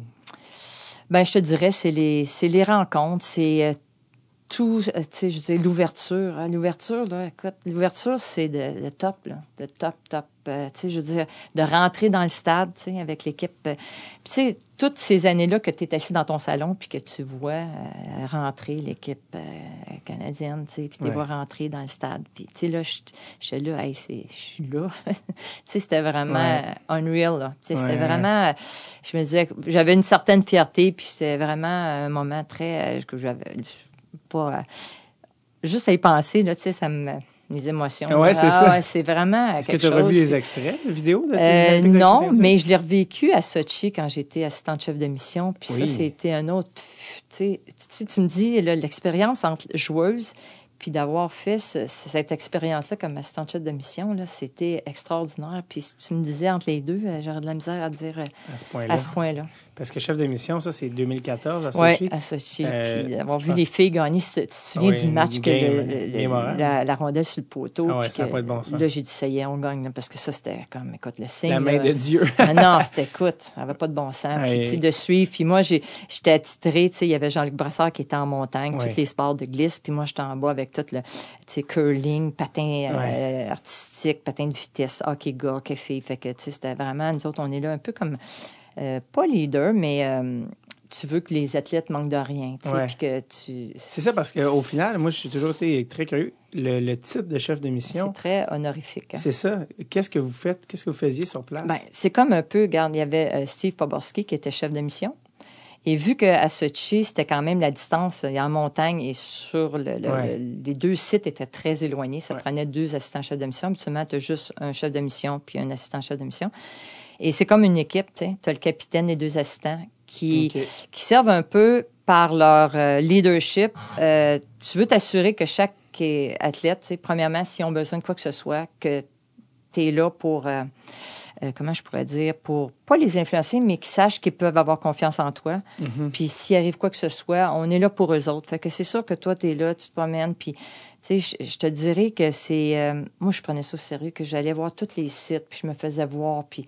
Tu sais, t'es là aussi, t'es la première personne quand tu gagnes une médaille, des féliciter. Tu sais, c'est un peu, c'est ça, c'est, Ouais. c'est quand même, euh, c'était tout un honneur, en tout cas pour moi, quand tu m'as Ouais. appelé, là, Steve Poborski, pour euh, être, pour être euh, assistant chef de mission. C'était vraiment un honneur. C'est que j'ai, j'ai adoré cette expérience-là. J'ai adoré, adoré. euh, je pense que tu avais même pris une année sabbatique euh, dans Ouais, il a fallu que je, je laisse. Ben, c'est ça. Euh, il a fallu que je prenne une année sabbatique pour être en mesure de faire ça. C'est pas payé, ça. C'est vraiment bénévole. hein. Ah ouais. Pas. euh, Il faut Pas pas une pour- sabbatique pour être bénévole. C'est drôle pareil. c'est drôle pareil. Eh ouais. Mais ça valait. Euh, Chaque ça, seconde. Ah oui, oui, ça valait tout ça. Puis écoute, tu sais, encore une fois, tu sais, tu sur la... Puis tu quand tu es dans la parade, l'ouverture, tu t'as le chef de mission, tes deux assistants, puis t'as les, les athlètes, tu. Ouais. Puis c'est comme tu es en avant de la, la parade, tu es en avant de la gang. Puis, Et euh, un rush d'adrénaline. euh, Ah non, c'est fou, c'est vraiment... ouais. Ça n'a peut-être pas fini à ton goût en 98, mais heureusement, la vie continue. Puis Oui. 2002, Ouais, les Olympiques de 2002, Salt Lake City, c'est drôle parce que tu parlais de toi, tu parlais de Wayne Gretzky, puis de, de votre déception, mais c'est comme si un peu, à, chacun à votre manière, vous êtes un peu repris parce que lui s'est ramassé en 2002 comme euh, directeur général Ouais. de l'équipe canadienne Ouais. des hommes. Et toi, tu t'es ramassé en Analyste. 2002 comme analyste à la télé. Et euh, je sais que tu as vraiment apprécié la victoire des filles Ah. encore plus parce que là-dedans, c'était ta gang. Oui, c'était ma gang, certain, c'était ma gang. Tu sais, toutes les filles qui étaient là avaient vécu. Puis, tu sais, je me disais. Puis, tu sais, je lève mon chapeau parce que, euh, tu sais, Daniel, là, tu sais, je veux dire, quand tu regardes les matchs qui ont précédé la victoire, là, tu sais, je veux dire, c'était fou, là. On perdait toutes les mousses de match. je me disais, ça n'a pas de bon sens, mais, tu sais, elle est restée euh, concentrée sur son plan Ouais. de match. Puis, Elle a euh, une, euh, une poker face euh, Ah. ah ouais, la policière. Ça, là, va qui- ça va jouer. Écoute, elle m'a coaché huit ans ici au Québec avant que j'arrive sur l'équipe Ouais. nationale. Fait que je la connais bien puis elle me connaît bien. Ouais. J'étais pas toujours un cadeau. Là. Je suis c'est ça qu'elle aurait sûrement dit. Mais euh, non, écoute, j'ai... Puis, tu sais, d'être là sur place, de voir les filles euh, vraiment euh, pas paniquer parce que c'est facile de paniquer quand tu joues à 4 contre 5 quasiment toute la période puis qu'ils Ouais. sont restés concentrés puis sont revenus puis euh, gagné ça. Écoute, moi, je me souviens, là, j'avais les oreilles puis j'étais avec René Poitier. Oui. Quand on gagné, là, les oreilles ont parti, j'étais debout sur le banc, puis c'était comme, euh, non, c'est, j'ai vécu ça, puis après, de pouvoir être avec eux autres, euh, tu sais, aller les voir, puis de partager Oui, parce ça. que je pense que tu es allé sur la glace Ouais, assez rapidement. ouais. Puis même à Sochi, tu sais, c'était le coach qui était là, il est euh, tu sais, le gars de la Ligue nationale qui avait pris l'équipe, euh, À, ce, à Sochi, ça? Oui, à Sochi, c'était euh, un ancien joueur de la Ligue nationale. Il était le coach de l'équipe canadienne? Oui, il est arrivé en renfort parce qu'il y Pas avait... Babcock? Non, euh, non. Euh, écoute, euh, ah, sacrifice, ça, sont- De l'équipe nationale Ouais, des des hommes. filles, filles, Ah, filles, des filles, filles. filles, filles, filles, filles. Ah, c'était pas euh, de Kevin Denis? De. Kevin Denis, Ouais. hein? OK, non, oui, pour euh, les non, filles. c'est ça, Kevin Denine? Denis, ça se peut-tu? C'est pas Denine. C'était ça, Kevin? Non. Attends, pas c'est. Constantine? C'est ça, Denine? Kevin. hey. Pour- lui, il est arrivé assistant coach? Non, non, il est arrivé euh, coach parce que l'autre, il avait été remercié, écoute, le mois de novembre, euh, pas longtemps avant les. Mais Euh, c'était- c'était pas un starter. Euh, qu'est-ce que C'était- tu veux dire dans la Ligue nationale? Euh, non, mais là, qui a coaché les Ah filles. oui, il a coaché, il est arrivé, il était head coach. OK, OK, OK. Ah oui, Kevin, c'est ça, Kevin? Kevin Denis. C'était ça, me semble? Ça se peut que oui. Kevin? Ben ouais, continue, je vais faire une recherche Ouais, pendant que tu me ok. racontes. Mais euh, c'est ça, lui, écoute, euh, lui à Sochi, là, il est venu me voir, puis il dit, euh, France, il dit, ici, là, c'est tu peux venir quand tu veux dans la chambre. tu sais, Ah je ouais? l'ai rencontré, puis vraiment fin, gentil, il dit, toi, tu peux venir quand tu veux, n'importe quand, puis euh, c'est drôle parce que dans la chambre, tu voyais, il y avait des posters, des... Tu sais, ils ont toujours gardé quand même les les filles qui ont parti le bal un peu, tu sais, on voyait des photos de nous autres, Oui. de, de, de- de Nagano, puis euh, tu sais, fait que j'avais trouvé ça vraiment, puis il dit, tu veux venir sur la glace? Il dit, tu peux venir sur la glace, Il y a pas de gentil. limite. Ah, il y a pas, je te dis, là, parce que je suis allée les voir dans les pratiques, puis tout ça, il dit, ça te tente de venir, il dit, ça, Kevin, c'est ça. C'est pas- C'est Denis, Mais c'est pas Perry Pern. Non, non, Parce que ça, c'était après. Non, non. Euh, que- euh, parce que ça, c'était vraiment à Ah, non, c'est. Kevin, il me semble, que c'est ça. Euh, Puis lui, il t'a carrément dit, là, ah hey, oui, tu Puis, rentres. tu sais, je le connaissais pas, là. Wow. OK, je le connaissais pas, là. On s'est présenté. Il dit, France, il dit, anytime, tu sais, tu peux venir ici dans la chambre, puis you're a part of the team, you're still part of the team. Ben, J'avais été assez... euh, Puis t'étais rendu commentateur. Euh, non, là, j'avais, j'étais assistant, ça. Puis quand ils ont gagné la finale, écoute, ils m'ont ouvert la porte grande, puis tu viens avec les filles, puis écoute, là, je fêtais avec les filles, là, tu sais, c'était des moments privilégiés, là, que... C'est ça, c'est Kevin Denning. C'est lui, hein? Oui, oui, c'est lui, plus, je pense, plus... euh, Ça sonne comme lui, je pense. oui, oui, c'est ça, c'est c'est lui. euh, euh, euh, un gentleman. Vraiment? Vraiment. un gentleman. Puis lui, il est arrivé, puis il n'y avait aucune. Tu sais, je veux dire, il n'y avait pas de. de, de, de pré- une- il y avait personne, il connaissait personne. Fait que lui, il est allé avec ce qu'il voyait, puis il a amené l'équipe jusqu'au bout, puis c'était extraordinaire. C'était là. une game. euh, Ah, c'est une, game de hockey que si tu l'as pas vu, ça vaut la peine que tu Ah, check. ça, c'est c'était un match incroyable. Bon sens. Ah non, non, c'était incroyable. Incroyable, incroyable. Je vais te montrer une photo de lui, comme ça tu vas, tu vas pouvoir savoir si c'est lui. Kennedy, le hockey coach? Ben oui, Kevin. Ah, je pense que c'est lui. Ben là, il y a des photos de lui plus jeune puis plus vieux. Là. Fait que ça dépend. Ah, ben oui, ben oui, ben, c'est ça, c'est lui. Ah oui. Ah, ben oui, c'est lui. C'est lui. Ah. Tellement gentil. Wow. Ouais. Mais Ah, ça, ça a fonctionné? Oui, ça a Quand dans un fonctionné. contexte particulier, un Oui. coach arrive dans la minute, là, c'est pas Oui, c'est exactement. Puis lui, écoute, euh, puis je me souviens pas si l'équipe était déjà formée ou, écoute, il y avait eu euh, Brand Camarade là, juste avant, le, Ouais, ouais. comme octobre-novembre, avant les Olympiques. Puis ça avait été quand même... euh, les filles avaient apprécié. Tu sais, en tant que joueuse, tu veux juste avoir quelqu'un de compétent en arrière du banc. Peu importe, là. Mhm. dire, Est-ce que tu euh, connaissais déjà Marie-Philippe Poulain en 2014? Oui. Parce qu'elle elle Ouais. avait, f- avait-elle fait l'équipe un peu jeune à, Euh, à Vancouver? non, elle, elle le fait. Non, euh, euh, oui, elle était là à Vancouver. Mais, Mais elle elle était jeune, là, elle avait jeune. 18, 18 20, ans. ouais. Mais je l'ai connue, euh, je te dirais. euh, puis le fait que je connaissais quand même très bien Caro, fait que tu sais, je l'ai connue par l'entremise. Puis on avait eu à un moment donné à, à RDS, euh, écoute, il avait fait une émission. euh, Il y avait, c'est drôle parce qu'il y avait eu trois générations de capitaines. Mm. Il y avait moi, Caroline Ouellette, puis euh, Poulain. Ouais. C'est trois capitaines de l'équipe nationale dans Ouais. trois générations, trois différentes générations. Ah là. Puis euh, on avait fait comme une table ronde, puis Daniel Sauvageau était là aussi. Euh, C'était vraiment le fun, tu sais, de- Wow. de- de- d'entendre un peu, justement, tu sais, les, les trois histoires différentes. Mais, hein. Mais c'est... T'as déjà dit même que t'aurais aimé ça naître 20, 30 ans plus Ah, tard. Tu dis, j'aurais pu jouer au hockey mineur comme je voulais tant. ouais. Mais comme tu dis, en même temps, j'aurais pas eu la vie. Non, je, tu sais, c'est ça, des fois, je me dis, ah, j'aurais aimé ça, jouer au hockey jeune. Tu sais, je vois les jeunes qui ont 5, 6 ans, qui sont sur je me dis, mon Dieu, j'aurais adoré ça. Mais écoute, la vie a fait que c'était ça, puis je, je, je regarde ce que j'ai pu faire à travers tout ça, puis, euh, tu sais, j'ai eu la chance euh, de vraiment faire euh, aussi, tu sais, un autre sport aussi, c'est au niveau national. euh, j'ai joué à crosse. hein, Mais j'ai- oui, je sais, c'était mon prochain sujet. mais ça, c'est c'est drôle parce que justement, ça, ça me rappelle ça parce qu'il y a un mois, on a eu des retrouvailles euh, des, euh, de Ah ouais. l'équipe nationale de cross féminine. Ouais, Il y avait un championnat du monde des moins de 19 ans à Toronto. Et ils ont fait les retrouvailles de- des équipes de 82 à aujourd'hui. Ouais. Puis moi, j'ai été, j'ai fait deux championnats du monde, 86 et 89. Ouais. Fait que je suis allée, fait que tu sais, ça m'a donné des beaux souvenirs. Puis ça, c'est que j'ai arrêté de jouer à la crosse parce que en 89, parce que le hockey arrive en 90. là. Sinon, ouais. mais je pouvais pas faire les deux sports. Non. Mais tu sais, quand tu dis l'expérience là, de, de faire un nouveau sport, Ouais. puis de partir à zéro, puis d'être, excuse, en c'est poche, là, tu sais, que Ben, tu. j'ai commencé, j'avais 27 ans là, à jouer à la crosse. Fait que, Ouais. tu sais, euh, euh, je- pour Mais moi, j'aime, j'aime l'espèce de pas de complexe. On- tu, tu le fais, tu sais. Tu le fais, tu apprends. j'ai appris, mais j'ai appris tellement aussi au niveau de, tu sais, d'être capable de respecter. Tu sais, dans, dans mon sport, euh, quand c'est naturel, tu sais, mais là, écoute, là, attrape-les la passe que je t'ai faite, là, tu sais. Mais souvent, c'est pas de même ça fonctionne, tu sais. Je veux dire, on n'est pas tous au même niveau. Mais là, c'était comme l'inverse, là, tu sais. J'étais comme celle qui arrivait, puis que je courais, correct, mais la balle, je l'échappais à toutes les deux, trois secondes, je la ramassais. Mais, tu sais, j'avais ce, ce désir de, de m'améliorer. J'ai eu la chance de jouer, moi, à la crosse. Euh, parce que j'avais un secondaire avec une tradition de jésuites, puis les Amérindiens puis les jésuites avaient un, un long historique de... le- moi, c'est le sport de mon père, ce qui est très Aïe, rare. là. Fait que, mais je, tout le monde qui joue au hockey devrait, Ah. euh, parce qu'il y a tellement... Tu apprends beaucoup d'autres choses avec la crosse, euh, puis tu travailles d'autres choses. Mais au niveau des mains, de, le- c'est un jeu qui, a, qui, est, qui est assez proche, mais assez loin en même temps. Est-ce que c'était box lacrosse? Euh, ou nous, c'était dans plus la- field. On avait ça. les deux, en fait, pour être honnête. On avait, on avait des, des rinks de boxe, mais quand on jouait contre les autres équipes, c'était vraiment du field. sur le, le terrain de Ouais, soccer. exactement. Ah, qui est euh, divisé en trois. Tu as les Ouais. défenseurs, les Ouais, midfielders, tout ça.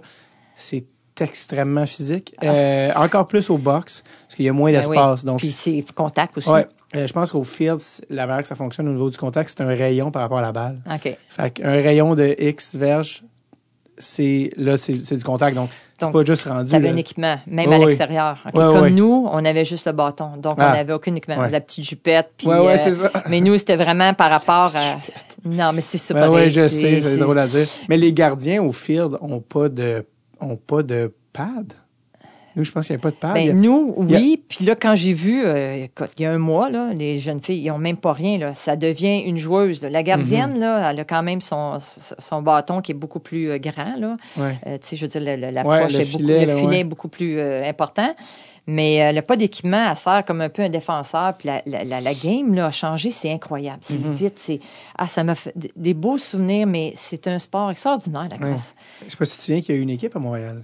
Ben, il y avait les. euh, écoute, j'allais les voir. C'était. Attends, Te je te nom? Je te- je te le dis pas. Dis-moi juste la première. euh, attends, dis-moi juste la première lettre. Euh, ben, c'était en fait. euh, Attends, je vais te le trouver. J'allais les, les, voir. étaient mauves et noires. Écoute, j'allais les voir parce Le- que. c'est le, la, la première lettre, c'est un E. L apostrophe E. Parce que c'est un L apostrophe avant. Les, attends, mais je- euh, écoute, j'allais les voir euh, parce que c'est la Centre bra- Bell? Oui, oui, Ouais. oui, tout à fait. Ah ouais, je suis allé, moi aussi. Les billets étaient pratiquement tous donnés. Ah, je sais, mais c'était, c'était vraiment incroyable. Ouais, c'est l'Express. L'Express.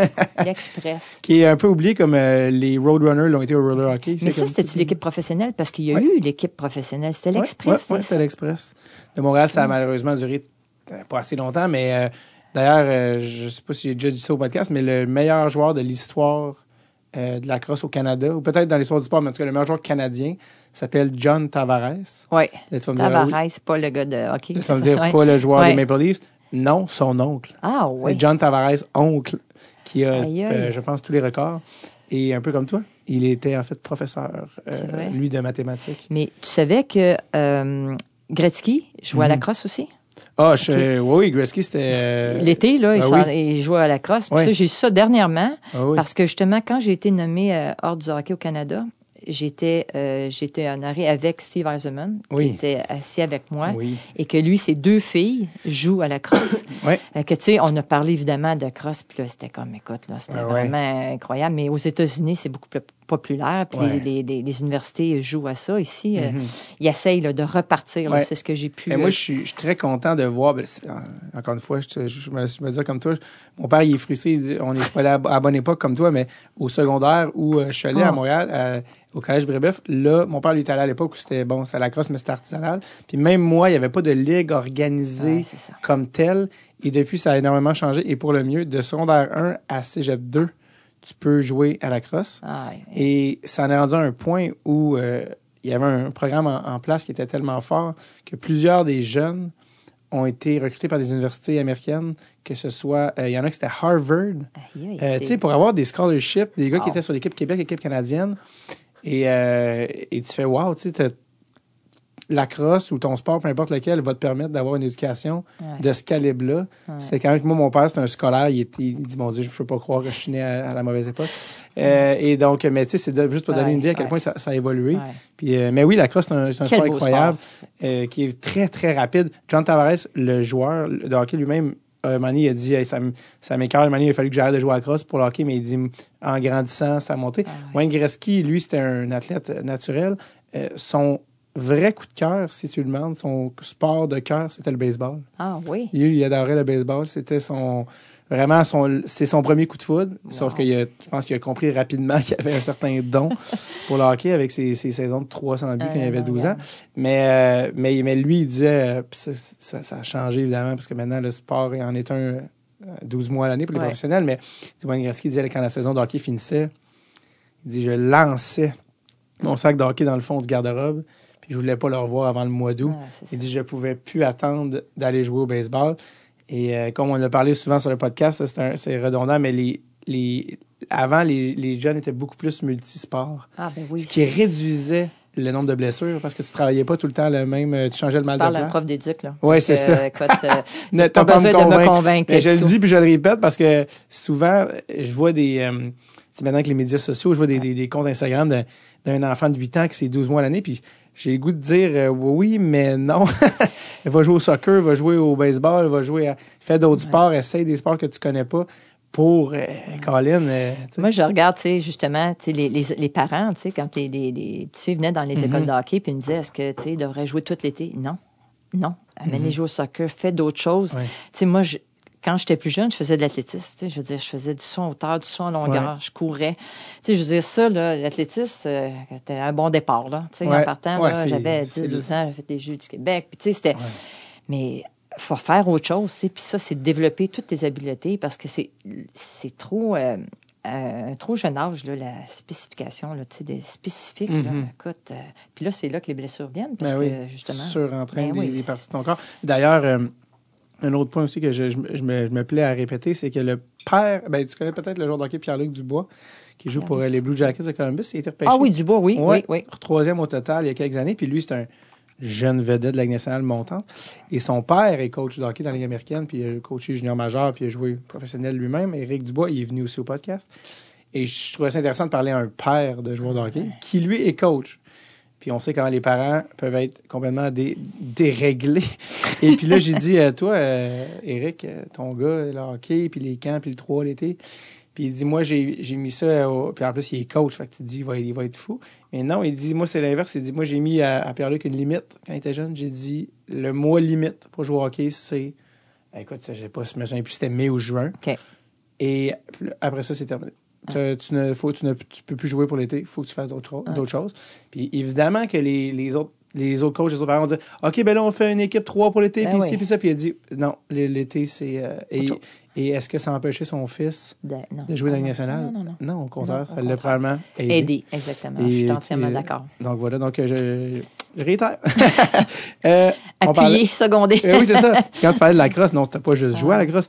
T'es, bon, champion canadienne en 89. On salue mon année de naissance. Mais Ah, ouais. également euh, joueuse. Je savais même pas que ce titre-là Ouais. existait, ça donne une idée. Joueuse de la décennie 80-80 de 80-90. T'es la joueuse de la décennie. Non, non, je sais, c'est fou, hein. c'est quand même incroyable. T'es euh, dans, les, euh, dans les excellentes joueuses de crosse qu'il y a eu au Canada. Et t'es même allé avec l'équipe canadienne au championnat, au championnat du monde en Australie ouais. en 89. Et Euh, à Philadelphie en 85. À 6, 86 et c'est- 89. C'était ouais. comment, ça, les championnats de la crosse en, Ah, en Australie? c'était. à Perth, Perth en Ah ouais? Australie. Puis, Sur la écoute, côte euh, euh, ouest. si euh, oui, c'est ça. Je ne vais pas me tromper. Ouais. Écoute, c'était extraordinaire. Là. Tu sais, je veux dire, euh, je partais de. ben, surtout le, le premier. Écoute, quand je suis allée là, à 86, là, ça faisait même pas un an que je jouais à crosse. J'arrive sur l'équipe nationale, puis, euh, puis c'est drôle parce que c'est une anecdote. La coach de l'équipe nationale de crosse, c'est une femme, c'est une Américaine, une mordue de hockey. Mhm. Et juste te dire, ça faisait quelques mois que je jouais, puis là, on est au championnat canadien OK, moi, j'avais commencé au mois de mai parce que je voulais. C'est une amie, elle dit Viens jouer à la crosse l'été, c'est le fun, on court. moi, j'aime courir. J'ai dit correct. Fait que, elle, dit, elle me prête un bâton, puis on joue. C'est une petite ligue, là, deux équipes, on joue. Le lendemain, j'ai- compté, je sais pas combien de buts, mais j'avais aucune technique, là. C'était comme, c'était fou, là. Le lendemain, j'ai reçu un téléphone du, du coach de l'équipe Québec. Euh, j'ai entendu dire que ça a l'air que euh, hier, euh, en tout cas, il y en a qui m'ont dit de t'appeler parce que euh, on- je t'invite à venir faire le camp d'entraînement. Puis j'ai dit, ah, ben. OK. Fait que, imagine-toi, je dis, ben, écoute, je sais pas jouer. Peux-tu m'expliquer juste les règles, s'il te plaît? je, je connais aucune règle. Je dis tout ce que je sais, c'est que j'ai beaucoup aimé. Euh, Mhm. J'ai aimé ça courir, la balle, je, je l'échappe, mais j'ai j'ai aimé ça. Écoute, j'ai fait ça, c'était au mois de mai, fait que je suis allée faire des entraînements avec eux autres l'été. Je, me- je me ramasse au championnat canadien au mois d'août, et c'est là qu'ils font les- l'équipe. Puis écoute, à la fin, toutes les équipes sont là, puis ils nomment les filles qui sont choisies sur l'équipe nationale. Ils nomment mon nom. Je dis, mais non, vous êtes trompés, là, ça se peut pas. tu sais, je dis, écoute, Il y a des filles qui sont déçues, puis moi, je savais pas que le sport existait il y a une semaine. ben, exactement. Non, mais tu sais, c'est comme ça, ça n'a pas d'allure. Fait que là, euh, je, là, je suis toute surprise. Puis je me dis, mais voyons, non, ça n'a pas de bon sens. Fait que, regarde, là, je rencontre le coach. Puis c'est là qu'on a comme un peu. Là, j'essaie de dire, je, I don't know, are you sure? Euh, Êtes-vous certaine que c'est moi? As-tu une autre France sur l'équipe? non, mais ça se peut pas. Fait que, tout ça pour te dire que là, il y a un camp d'entraînement à Vancouver au mois d'octobre. Ça, c'était au mois d'août, au mois d'octobre. J'arrive là, écoute. Tu sais, quand tu fais un drill, un éducatif, là, puis que t'es celle qui fait dropper l'éducatif parce que tu échappes la balle. Tu sais, tu joues avec des filles qui sont sur l'équipe nationale depuis X années, là. Ouais, ouais. Moi, j'arrive, la petite recrue, euh, tu sais, qui ne sait pas jouer puis qui est tout mêlée dans ses... Je suis sortie de là, j'ai dit, palais. Fait que là, regarde, c'est là que je me suis pris en main. Puis, tu sais, pour moi, c'est comme un défi, hein. C'était vraiment un défi parce que je voulais voir si j'étais capable de faire un autre sport. Ben oui. Ben, visiblement, euh, Non, athlète- mais- une athlète naturelle. Mais, mais, mais, mais tu sais, tu sais pas à cette époque-là. Tu veux savoir, je suis capable de faire autre chose. Puis Ouais. là, je me suis dit, je vais, je vais suivre, tu sais, une étape à la fois. Puis j'étais enseignante en éduc, hein. Fait que j'arrivais le matin à l'école où j'enseignais avec mon bâton. Puis euh, j'arrivais toujours une heure d'avance. Puis je me lançais la balle sur le mur. Puis Ouais. à un moment donné, j'ai comme catché le, le feeling, là. Ouais. Tu sais, de... Fait que quand je suis arrivée le deuxième camp au mois de novembre, parce que, tu sais, c'est différent au, au box ou, je sais pas si au fil, les gars, tu sais, nous autres, le, le mouvement de bras est vraiment à l'inverse. Si tu cours comme ça, mais tes bras sont Ouais. opposés. Qu'essaye de courir vite quand tes bras viennent t'empêcher d'aller vers l'avant. Souvent, tu cours à un bras, même. Pour, euh, Les gars plus. Aujourd'hui, c'est ce que j'ai vu des filles, là, dernièrement, quand je suis allée voir ça, ça- la technique a changé. Au lieu d'avoir des grands mouvements, c'est vraiment des petits mouvements. Ouais, ouais, ouais. ouais. Plus comme les gars avaient. Mhm. Puis j'ai dit, mon Dieu, c'est vraiment inc- incroyable. Fait que tout ça pour te dire que l'autre camp d'après, le coach, elle me dit, qu'est-ce que t'as fait? J'ai dit, je me suis pratiquée. Tu sais, là, je suis arrivée du Ouais. premier camp au deuxième. Je suis pas vrai que je revenais comme ça, poche comme j'étais, là. Tu sais, je- j'étais vraiment, j'avais aucune technique, là. C'était zéro. Mais je pense que quelque part, j'étais quand même consciente que j'avais une bonne forme physique. J'étais rapide, puis j'étais capable de, j'étais pas, j'avais pas de, tu sais, j'avais de l'habileté, mais pas assez, pas de technique. Fait que, Non, je mais comprends un petit peu le, sens, Tu le, le sentiment, sentiment de lancer une balle là, sur un mur de crosse. Ça, c'est un des sentiments les plus zen, on dirait. Parce que tu vas, c'est juste attendre que tu trouves le, le parfait. euh, tu sais, le synchronisme? oui, puis l'espèce de lousse d'un poignet. sans- Tu vois ce que je veux dire? Ça, sans avoir le.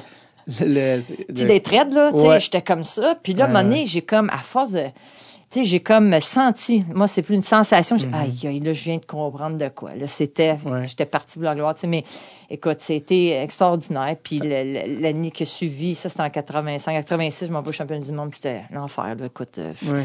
t'arrives avec du monde qui joue, ça fait X années, puis t'as ta petite recrue, puis j'ai adoré ça, regarde, c'est le fun, puis... Essayez la crosse, tout le monde. C'est un Non, mélange non, entre le hockey et le football. C'est vraiment un beau sport. Puis justement, là, euh, il essaye de partir une équipe des moins de 18 ans pour les jeunes. Là, Ah ouais, que, là j'ai rencontré la fille qui est justement de, de l'Ouest qui dit, euh, en tout cas, essayé de me solliciter un petit peu, mais je savais pas, ça existait pas. Depuis les dernières années, il n'y avait plus de crosse. Depuis, moi, j'ai terminé, là. Et Ah j'étais, j'étais la dernière québécoise sur l'équipe en 89. Après ça, il n'y a jamais eu de, Ben, d'équipe. L'équipe, euh, il n'y a plus rien. Il n'y avait plus d'équipe euh, ici au Québec. Fait qu'il essaie de repartir ça, là, Ok. tu sais, de pouvoir partir ça dans les écoles. Ouais, Je trouve que c'est peut-être quelque chose qui pourrait peut-être devenir euh, ma retraite. Ben ouais, un nouveau projet. Ouais, un nouveau projet parce que c'est vraiment euh, un très beau sport. Absolument. Ouais. Euh, on a parlé, justement, on a mentionné plusieurs fois, tes professeurs, en fait, de profession, j'essaie Ouais. de le dire. Quand c'est l'heure de la retraite sonne en 99? Ça, ça sent. euh, ben, 80 Euh, pas, pas, pas la retraite de prof de joueur, excuse. Ça, ça, Ah, OK, oui, 99. En 1999, Ouais. quand là, vraiment comme joueuse, Ouais, c'était euh, difficile. c'est terminé. Comment ça se passe? Ah, ça se passe pas très bien, je te dirais. C'est on drôle parce que, tu sais, tu dis, euh, moi, je devrais pas avoir de problème parce que tu regardes les jeunes athlètes, tu sais, ils finissent, puis ils sont quand même jeunes, puis tu dis bon ben c'est parce qu'ils n'ont pas travaillé ou tu sais peu importe. Mais moi, j'avais un background, j'enseignais depuis X années là, Euh, j'étais enseignante depuis X années là. J'avais commencé en 21 ans à enseigner, puis euh, tu prends ta retraite de- du sport, tu as 40 ans, tu dis wow, je fais quoi? Tu sais, quand tu dis là, moi le lundi là, j'ouvrais mon agenda. C'était mes entraînements. C'est quoi cette semaine? Qu'est-ce que je fais? C'était ça. Là. Moi, ma priorité, c'était Ah le hockey, c'était juste ça. Puis là, tu, tu regardes ça, tu te dis, Bon, qu'est-ce que je fais? C'était difficile, je te dirais. J'étais un an où euh, j'étais vraiment sur le carreau, puis euh, ça n'a pas été très bien. À un moment donné, j'avais été voir une de mes amies qui était médecin, puis euh, tu, tu files pas, puis je suis partie à pleurer. Tu sais, c'était comme vraiment, tu ouais, ouais, as mais- l'impression que tu fais quoi maintenant? Là? Tu sais, je fais quoi? Une déprime Tu sais, post. ouais, euh, ouais, ouais, c'était vraiment. Puis je me disais, moi, ça m'affectera pas parce que j'ai une job, Ouais. j'enseigne, puis ah non, je te dis, ça m'a frappé. euh, malgré tout, tu sais, malgré tout ça, j'avais une carrière là, tu sais, de une profession, mais euh, c'est le sport, tu sais, il faut vraiment que tu, euh, que c'est là que bon, j'ai parti mes écoles de hockey, tu sais, ça Ouais. s'est enchaîné, puis euh, Qu'est-ce qui t'a permis de sortir un peu de cette. ben, je te dirais le fait que quand je suis plus retournée à l'école privée où j'enseignais, fait que déjà là, Ouais, je déjà, c'est partais de zéro. J'ai travaillé pour les quatre glaces, puis j'ai travaillé, bon, je faisais, je m'occupais des écoles de hockey féminines, puis après ça, je suis partie ma propre école de hockey, puis de fil en aiguille, le sport-études, on est parti le premier euh, programme de sport-études féminin à Boucherville.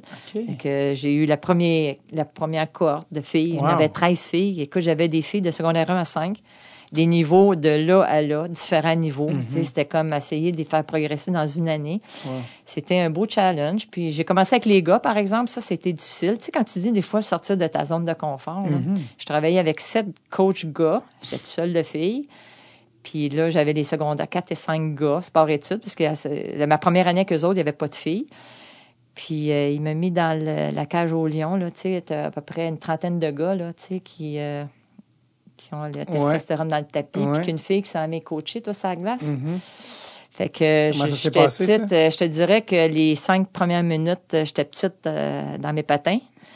Puis euh, au fur et à mesure, tu sais, j'ai comme pris confiance. J'écoute, là, tu joues au hockey. Puis je regardais les gars, je me disais, regarde, c'est, c'est, c'est sûr que c'est impressionnant parce que t'as 30 gars, tu sais, qui sont tous plus grands que toi, quasiment. Tu sais, secondaire 5, il y en a qui sont quand même des... Ouais. Puis c'est tous des gars 16, qui étaient là 17 ans, depuis... Ouais, ouais, c'est, c'est quand même... euh, ça a super bien été, tu sais. Puis Ouais. je faisais des interventions beaucoup plus individuelles. Puis là, tu sais, j'avais l'impression que de fois en fois, tu sais, ils disaient, ouais, ce que dit... Là, là, Là, là, tu sais, fait que j'ai comme euh, eu cette. C'est sûr, j'avais aussi une réputation. J'arrivais pas. Tu sais, j'avais fait quand même championnat du monde. J'étais quand même pas quelqu'un qui arrivait de nowhere. Tu sais, Ouais. fait que déjà là, je pense que ça m'a aidé aussi. J'imagine, je sais Ouais. pas, mais euh, Ouais. je te dirais que c'était, euh, ouais, fait du short de ma zone de confort. Puis après ça, c'était super. Tu sais, vraiment, j'ai adoré ça. Puis euh, c'est là qu'on a parti l'année suivante les filles. Puis, Ah, euh, c'est le fun. Comme, prof. De, comme prof de cégep aussi, c'est ça, tu t'enseignais au cégep. Euh, ben, avant de ben, oui, cégep, ouais, c'est ça. Après, je veux dire, excuse, tu enseigné au cégep. Et je sais que tu étais encore une fois très impliqué comme prof. Puis tu as déjà dit que des, des, des étudiants t'ont écrit pour te dire merci, euh, Ouais. Mme Saint-Louis, d'avoir changé ma vie. Ouais, ouais, ça c'est, ça c'est la plus belle récompense. qu'est-ce que. Plein de questions. Un, qu'est-ce que qu'est-ce que tu as fait, dans le fond? Ah, que pour que les gens qui t'écrivent ça, tu sais? C'est parce que faut, moi, dans une classe, tu sais, je regarde des, tu sais, c'est des jeunes qui, quoi, cégep, ils arrivent, ils ont 17, 18, 19, 20 Ouais. ans. Puis, euh, j'aime mon travail. Puis, c'est pour ça que pour moi, c'était aussi une coupure. Tu sais, je veux dire, là, je m'en vais vers la retraite. Puis, euh, c'est correct parce que mon corps me dit que il est un petit peu magané. Mais, euh, sais, que la plus belle récompense, c'est quand mes étudiants, à la fin de la saison, à la fin de la, la- la session, me disaient, ah, madame, vous avez, vous aimez- vous- on voit que vous aimez votre travail, tu sais. Fait que, tu sais, mon enthousiasme. Puis, tu sais, je leur disais, je vous souhaite juste de trouver un travail que vous allez aimer, tu sais, que vous allez aimer parce que c'est, c'est tellement, euh, je- moi je viens là, puis euh, ça fait 30 quelques années que j'enseigne, puis euh, il n'y a pas une journée que j'arrive de reculons là, puis j'aime ce que je fais, puis je me dis c'est tellement important à ces âges-là de leur montrer que tu sais la, la- la santé là, je veux dire, euh, tu veux tu te promener en Cadillac ou tu veux te promener en Minoune là dans 15-20 ans, puis souvent ils ne réalisent pas parce que les conséquences sont pas là. Ils sont pas oui, puis souvent, ben c'est des, il y en a là-dedans que c'est des sportifs, puis là ils arrivent au cégep, hop, ils en font plus parce que là c'est comme, tu sais, c'est une étape de ta vie au cégep là, tu t'as ta gang, Mhm. t'as des cours, t'es libre un peu, tu travailles, il y en a qui travaillent 25-30 heures par semaine, plus 35 heures de cours, c'est malade c'est une, Mhm. une vie d'étudiant, c'est malade, fait que le sport, s'il y a quelque chose qui délaisse, c'est ça.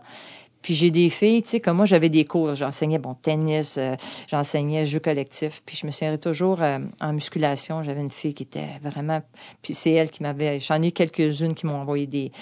Puis si je leur ai fait aimer, je leur disais, la musculation, c'est pas juste d'avoir des gros bras, là, tu sais, c'est d'avoir... Tu vas avoir des muscles qui est tonifiés, puis que tu voir comment tu te sens bien. Puis tu sais, je veux dire, j'imagine que pourquoi ils ont adhéré à ça, je sais pas. Peut-être j'étais convaincante parce que j'y crois. Tu sais. Ouais. Je crois que si tu t'alimentes bien puis que tu prends soin de toi, ben puis là, il me disait souvent il me disait c'est pas ça, vous avez pas ça, cet âge-là. Je dis ben oui, c'est mon âge. Ben non, ça se peut pas. ben j'ai regardé, vous avez la preuve là. Si tu fais attention à toi puis euh, tu, tu prends soin de toi puis que tu t'en ben pas t'entraîner, mais peu importe ce que tu fais. Tu sais, je leur disais que tu marches, ça, la randonnée pédestre, peu importe le sport, l'activité, fais quelque chose, sinon tu vas, tu vas rouiller. Fait que, tu sais, c'est, c'est dans cette approche-là que j'ai toujours... euh, puis je les aimais, mes étudiants. Tu sais, je- j'en ai un qui avait arrêté de fumer, puis t'es fier, tu sais, puis je, je peux pas croire que tu fumes, tu sais, puis c'était un sportif, puis là, à un moment donné, puis là, il venait me voir, dire, là, j'ai, j'ai arrêté, puis là, tu sais, jusqu'à la fin de la session, puis tu sais, c'est des petits trucs comme ça qui me disaient, mon Dieu, je- si je suis capable d'en chercher un, j'ai fait Ouais. ma job, tu sais. Ouais. Fait que c'est, c'est le fun. C'est, c'est ça la job d'enseignant. Puis il faut que tu sois tellement. patient, mais euh, Puis, une, une grosse, euh, une grosse partie de ton héritage, c'est aussi l'école de hockey euh, que tu as, faite. Tu l'as parti en quelle année, ah, c'est à peu près, écoute, ça tombait en 99, un peu quand j'ai fini. Ok. Là, euh, j'étais avec les Cadlas, puis après ça, je suis partie de ma propre école de hockey parce qu'au Cadlas, bon, c'était l'école de hockey français, mais c'était en collaboration avec à Brassard. Ouais. Puis après ça, j'ai parti ma propre école de hockey, puis euh, ça, c'était... Est-ce que ça euh, existe encore? Non, parce que c'était vraiment moi. hein. Ben, c'est ça, parce que le. le- Puis je vais te dire honnêtement, quand Caroline a pris sa retraite, moi j'ai comme, tu sais, Caro a travaillé plusieurs années avec moi, puis c'est drôle parce que je la regarde enseigner aujourd'hui, puis c'est comme je la vois moi, là, tu sais, Ouais. elle a commencé, avait 20 ans avec moi, tu sais, puis, Ouais. euh, puis c'est sûr que le fait que ma passion c'était le hockey, puis en plus j'étais une enseignante, fait que, tu sais, le côté pédagogique, tu sais, j'ai pu leur, euh, tu sais, le- au moins leur, leur donner le goût de, tu sais, c'est- c'est deux de, de, de savoir jouer au hockey, puis c'est une autre chose de l'enseigner. Ouais. C'est pas la même chose. Tu peux avoir un joueur de hockey super euh, talentueux, mais qui sera pas capable de, de, Transmettre. de le transmettre. Ouais. Fait que ça, c'est quelque chose que je fais aujourd'hui. Je la regarde aller, puis je me dis, c'est ça. Puis moi, quand j'ai fini mes écoles de hockey, tu sais, c'était, c'était pas une grosse business. Moi, c'était vraiment parce que j'aimais ça. Puis je voulais pas partir ça si gros. Puis c'était assez pour moi. J'avais quatre, cinq semaines dans ma, dans mon été. J'étais supposée être en vacances, mais j'avais mes écoles de hockey, puis j'avais mes adultes, j'avais des gars, des filles. Euh, C'était vraiment Tu l'as extraordinaire. fait jusqu'en quelle année? Euh, ça- on est en 2019, je te dirais euh, 2014 peut-être. Ben c'est justement, j'ai arrêté au moment où je suis allée assistante, euh, assistante chef Ok. de mission parce que là, ça tombait, c'était au mois de février 2014. Et là, c'était en plein dans mes inscriptions. Fait que j'ai dit, tu sais, il n'y a rien qui arrive pour rien. Non. Puis là, c'était comme, puis je me disais, Caro était pour prendre sa retraite. Puis, euh, tu sais, Caro, était-tu était intéressée à reprendre l'école? ben, elle, elle, était pour faire la sienne. Ah, fait que, ça, tu comprends. Fait que moi, je me suis dit, garde, je lui laisse la place, puis moi, je quitte. Fait que, tu sais, on n'aurait pas été en compétition. C'était Non, comme c'est ça, puis je veux dire, c'est comme la, la, la, la transition passation. Oui, naturelle exactement. Fait que, ouais. avec son nom. Puis ça, ça me rendait, je me disais, crime, euh, c'est son tour. Tu sais, moi, Ouais. j'ai, j'ai donné beaucoup, puis là, c'est à son tour. Puis les jeunes, euh, tu sais, ont embarqué dans, là-dedans. Puis je veux dire, ben, même Mélodie qui a son école, elle a une semaine euh, Ouais. dans son coin. Puis, tu sais, je veux dire, Marie-Philippe avec euh, Caroline. Fait que, tu sais, je veux Ouais. dire, la roue tourne, puis c'était ça. Puis moi, mes écoles, j'ai adoré ça. J'ai, les adultes me manquent beaucoup, ça. J'ai, tu sais, des fois, euh, ouais, ouais, ça, Ouais. c'est que j'avais des groupes, des fois, là, 22, 23 gars, là, que je capotais. C'était le fun, là. C'était vraiment trippant. C'est drôle parce qu'il y a beaucoup de, de monde qui sont passés à ton école. Je sais pas si tu. euh, est-ce que, je sais pas si tu sais c'est qui, euh, Jay du Temple, il Oui, euh, animateur humoriste. oui. Euh, est-ce que tu l'as déjà rencontré? Non. Mais en fait, ça se peut que tu l'as déjà rencontré, mais tu t'en souviens pas parce qu'il est allé à ton école. T'es pas sérieux? Oui, il est allé à ton école. euh, parce que moi, j'ai fait l'école de l'humour euh, avec, c'est un de mes amis. Puis euh, euh, Ben, c'était toi puis une autre. euh, madame, dont il était pas capable de se souvenir du nom, OK. mais c'était l'école de hockey François-Louis, puis l'autre, c'était une, une- une madame de. euh, mais je pense que c'était une C'était-tu pour adultes? Euh, non, il était plus jeune. OK. Non, non, parce que là, non, non, c'est quand il était jeune. OK. Et puis, euh, il a fait l'école, lui, c'était tu sais, beaucoup de power skating. OK. Je sais pas si Ah, qui. il y avait Lorraine Astigui, ça se peut? Euh, Ça se peut. De Et- patin? Ouais. Oui, OK. Et je sais pas si elle, tu vas peut-être la reconnaître à l'anecdote, mais je pense que, parce que, tu sais, justement, il y a des gars qui arrivent ou, tu sais, je sais pas, des jeunes, je sais pas, il y avait quel âge, mais puis peut-être les premières journées, tu te dis, faut que le, le- le- le coach impose Ah, son ouais, respect. ouais. La dite coach en question, dont j'ignore le nom, a dit au gars OK, là, premier exercice, on va faire une course jusqu'à là-bas, vous patinez par en avant, puis moi, je patine par en arrière. Puis elle, à reculons, elle éclanchait. Elle éclanchait. Ah oui. Puis euh, là, les gars faisaient Ouais, OK, ouais, on a peut-être quelque chose à apprendre. Fait que là, le reste de la Ah, semaine. non, non, c'était ça. Puis même, je me souviens très bien. Puis j'ai travaillé avec elle pendant des années au niveau du power skating. Cette fille-là, euh, Lorraine, puis euh, c'était elle. Écoute, j'ai changé mon coup de patin grâce à elle, Mhm. quelque part, là. Parce que c'est c'est une fille qui, qui avait un background de patin artistique. Ouais. Puis j'ai enseigné avec elle des années, des années. Puis quand on avait un groupe de gars comme ça, souvent, tu sais, juste faire, ça un scalding sur une jambe, tu sais, d'aller Ouais, juste sur ouais. une patte. Puis a dit, là, on faisait ça, puis on leur disait, OK, allez-y euh, là-bas. S'il n'y en a pas un qui était capable de suivre. ça. Fait que, tu sais, on avait des petits exercices qu'on savait qu'ils étaient pas capables de faire parce qu'on voulait juste leur montrer, regarde, on comprend, t'es fort, là, tu sais, t'es puissant, mais là, on vient chercher autre chose. Ouais. On va venir chercher un petit peu plus de la qualité, Ouais. tu sais, dans la puissance de ton, de ton, de ta poussée. Que non, ça, c'est, euh, ah ben, c'est, ça, c'est, c'est, Fait que ouais, OK. c'est ça, c'est drôle. Maintenant, tu peux dire euh, Jay du temps est venu à moi. Ah ben, Sans savoir, mais oui, ça fait. Une- évidemment, c'est sûr que c'est impossible que tu te souviennes de tout le monde qui était à la ton ben, quand même. euh, eux autres se souviennent plus de nous que nous. Ben oui, c'est ça. hein. C'est sûr, c'est c'est normal. Euh, tu as eu, euh, justement, par, euh, par tes expériences, tu as eu la chance, il y a plein d'opportunités qui se présentent à, à toi à cause de, de- de ton background, comme par exemple le cinéma. Ah, mon Dieu. Dans quel, dans film as-tu participé? À quel Ouais, film les boys, hein, les. Tu tu te souviens-tu du combienième? Ah, euh, si je me souviens bien, c'est, le 2 ou le. Il me semble que c'est le 2. J'ai été vérifié, je pense que c'est le 3. 3, si je me trompe pas. Si je me trompe pas. Euh, le, c'est le 3. Ça, Que- c'est, Comment tu t'es ramassé à jouer dans les Boys 3? Écoute, ça, c'est une expérience. Ben, premièrement, euh, euh, Kim, son chum. Oui, c'est euh, vrai. Qui est, qui est un boudreau. Boudreau? Souviens Boudreau, c'est son père. Oui, oui. Son père, c'est lui qui a fait le film. Ah, Richard. Oui, Richard, c'est son fils qui Ah. a marié Kim. Ah, ben là, ça la, fait du sens parce que je sais que son chum travaille maintenant en comédien. Oui, c'est ça. OK, fait que là, je- lui, il faisait ouais. toutes les scènes de hockey. Là. Donc, évidemment, quand on, jouait, euh, on jouait, euh, bon, c'était l'équipe nationale, fait qu'évidemment, ils ont essayé de ramasser le plus possible de filles qui, étaient, qui avaient vraiment été sur l'équipe nationale. Fait qu'on était peut-être deux, trois, puis le reste, c'était des filles, des joueuses. Ouais. Caroline était là, Kim, Ouais. moi. Puis, euh, ah non, c'était une T'avais-tu expérience. des lignes dans euh, Pardon? T'avais-tu des lignes? Tu fallait que tu parles? Ou Ah pas? ben oui, ben parler, euh, ce que j'ai parlé, j'ai si je parlais, c'était pas beaucoup, mais c'était plutôt des gestes. sais, À un moment donné, on voit que je passe devant le, le banc des joueurs, tu sais, assis sur mon bâton, puis je le fais des tatas.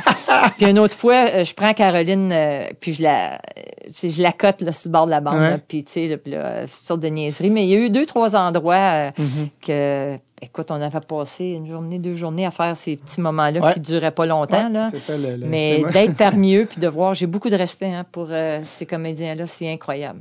C'est beaucoup d'attente pour euh, des petits moments faut être Tu bon. refais- je l'ai refaite là, je sais pas combien de fois la scène, tu sais, je sais pas combien de fois, ça avait même Mhm. pas de bon sens. Puis là c'était le fun, les, on a joué au hockey à un moment donné, puis c'était drôle parce, Parce que, c'était les Vous gars. étiez meilleur pour vrai Ah ouais, que des comédiens. Oui, oui, c'est ça.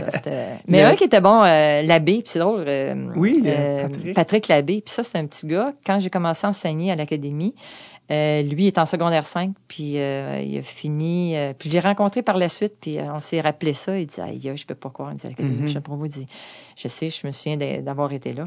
Mais c'est pareil. qui joue le rôle de Mario, Oui, c'est ça. je ne me trompe pas. Oui, c'est ça, exactement. Fait que lui, c'est un bon joueur, par exemple. Ouais. Ouais. Mais dans, dans le, le pire, c'est que son rôle dans le film, dans les, dans les Boys, c'est que c'est le bon joueur. Oui, c'est ça. Ben, Puis il y a le numéro 66 ouais, c'est pour ça, Mario. Et donc, euh, oui, ben oui, c'est ça. Il y, en y avait-tu, il y en avait-tu des comédiens euh, que, que Ben, tu avais. euh, que, que- Wood, là, tu sais, je dis Wood, c'est Paul. fou, Paul. Écoute, ça, c'est malade, ça. C'est vraiment, tu sais, c'était une gang, là, vraiment drôle. vraiment, vraiment. Écoute, on, nous autres, on était là, puis on, était dans, on les regardait aller, puis c'était vraiment, c'était une très, très belle expérience. Un autre Paul que son personnage versus lui dans la vraie vie, la ligne est si mince. Pour ne pas dire, il y a blanc, bonnet, bonnet, blanc. Euh. Euh, non, oui, à c'est une, une- une encyclopédie. Ah du Ah non. euh, Ah, lui, c'en est un que ça fait longtemps qu'on veut, Ah oui. qu'on veut qu'il vienne parce que. Ah non, non, c'est vraiment exceptionnel, ce gars-là. là. Mhm. Je veux dire, tu l'écoutes parler. C'est un féru. Oui, vraiment. Ouais, vraiment. Vraiment, vraiment. Mais t'as eu du plaisir à tourner là-dessus. beaucoup, beaucoup. Puis c'est drôle parce que les gens disaient. Puis à un moment donné, je sais pas si c'est quand, là, dernièrement, ils ont rejoué, là. Ah là, oui. il y en a tous qui me disent Hey, je t'ai vu dans les Boys. Ah, genre, oui, ça jouait. Ben Boys, oui, ouais. Ça fait longtemps, là, quand même. Ça fait plusieurs Ah années. oui, mais hein, Mais il y en a quand tu es capable de me reconnaître, je dis, Ben, mon Dieu, c'est c'est bon. quand même Ouais. pas. Ouais, c'est ça. Ouais. Parce que dans les, faut dire, dans les, c'est une scène dans le film où les boys jouent contre une équipe de filles, puis C'est évidemment, je pense qu'ils se font planter. Oui, c'est ça. Fait que non, c'est Ouais. ça. Grâce à toi. Euh, ça, c'était 2001, si je me trompe pas, là, ça, les boys. ça, Tu vois, c'est 2000. Ouais, si je me trompe pas. Euh, on, a, on a frôlé le sujet tantôt, mais c'est quand même pas rien. Je vais quand même y revenir un, un- un instant. Quand même, 2014, intronisé à l'Ordre du hockey du Canada. Ouais, ça, c'était Euh, un bel honneur. Ouais, c'est ça. Mais vraiment, je savais pas qu'il existait l'Ordre du hockey du Canada. Ouais, Euh, je savais même pas que ça existait. Euh, puis tu as été intronisé avec euh, Steve Eisenman. ouais. Parle-moi un peu de cette. euh, Ah, de une soirée exceptionnelle. là. Écoute, tu sais, je veux dire, Hockey Canada, on fait ça en grand. Écoute, c'était first class en avion, euh, limousine qui me cherchait à l'aéroport. C'était? Euh, C'était à Vancouver.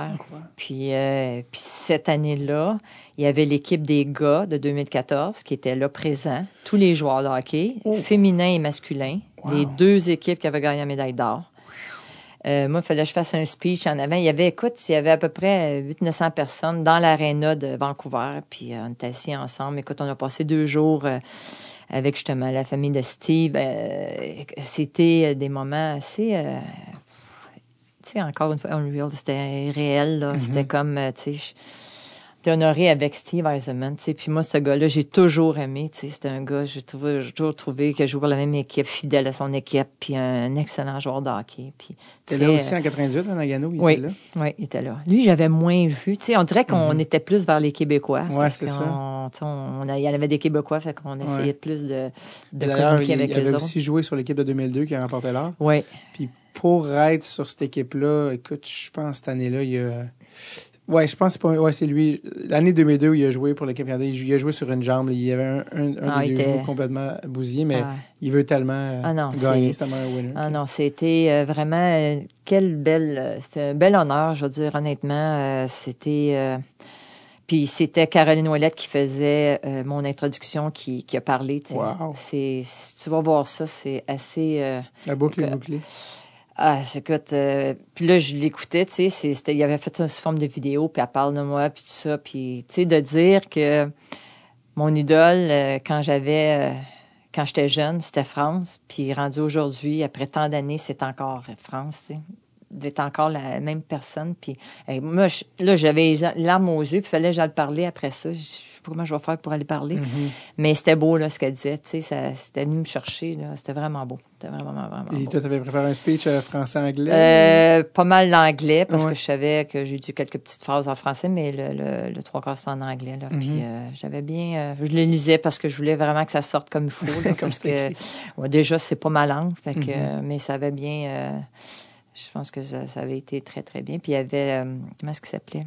Tu sais, l'ancien coach, euh, Dave King qui était là, Oui. assis à notre table. Tu sais, là, lui, il était dans les premières années. là, Oui. il a coaché l'équipe Canada dans le temps. Mhm. Puis euh, dans le temps que c'était pas les joueurs de la Ligue nationale, c'était l'équipe Canada. Puis euh, coaché dans la Ligue nationale aussi. Puis euh, il m'avait dit, ah, il dit, un, un bout de ton speech. Il l'avait écrit. Il dit, ah, c'est pas mal bon ça. Euh, fait que c'était, c'était vraiment, non, ça avait été une belle, belle soirée. Steve Eisenman, tu parlais de, vous avez parlé de ses filles tantôt. Oui. Une des raisons pour lesquelles il est revenu à Détroit, parce que là, il a quitté Tampa Bay pour revenir. Il est maintenant le directeur général des Red Wings depuis ré- récemment. C'est pour ses filles. des raisons familiales, c'est-à-dire voir ses filles, Ouais. euh, voir leur game. De, de- Ah euh, ouais. Donc, euh, c'était pour les suivre un peu plus. Ah non, proche. on avait parlé beaucoup de ça parce qu'on avait quelque chose en, commun en plus. Parce Mhm. que là, à un moment donné, je sais pas pourquoi on est arrivé à parler de la crosse. Mhm. Puis, ah, il dit, my, my daughters uh, are playing. Je dis, ah, wow. Je dis, I played. J'ai dit, j'ai vraiment joué dans les années. Fait qu'il était là, wow. Que c'était vraiment un, gentleman. Vraiment Wow. un gentleman. Ouais. Euh, difficile de te laisser euh, partir sans parler du hockey féminin en 2019. Ouais. Parce qu'on est un peu à la croisée des Ouais. chemins en ce moment. Euh, On est à un moment historique euh, Ouais. du hockey féminin.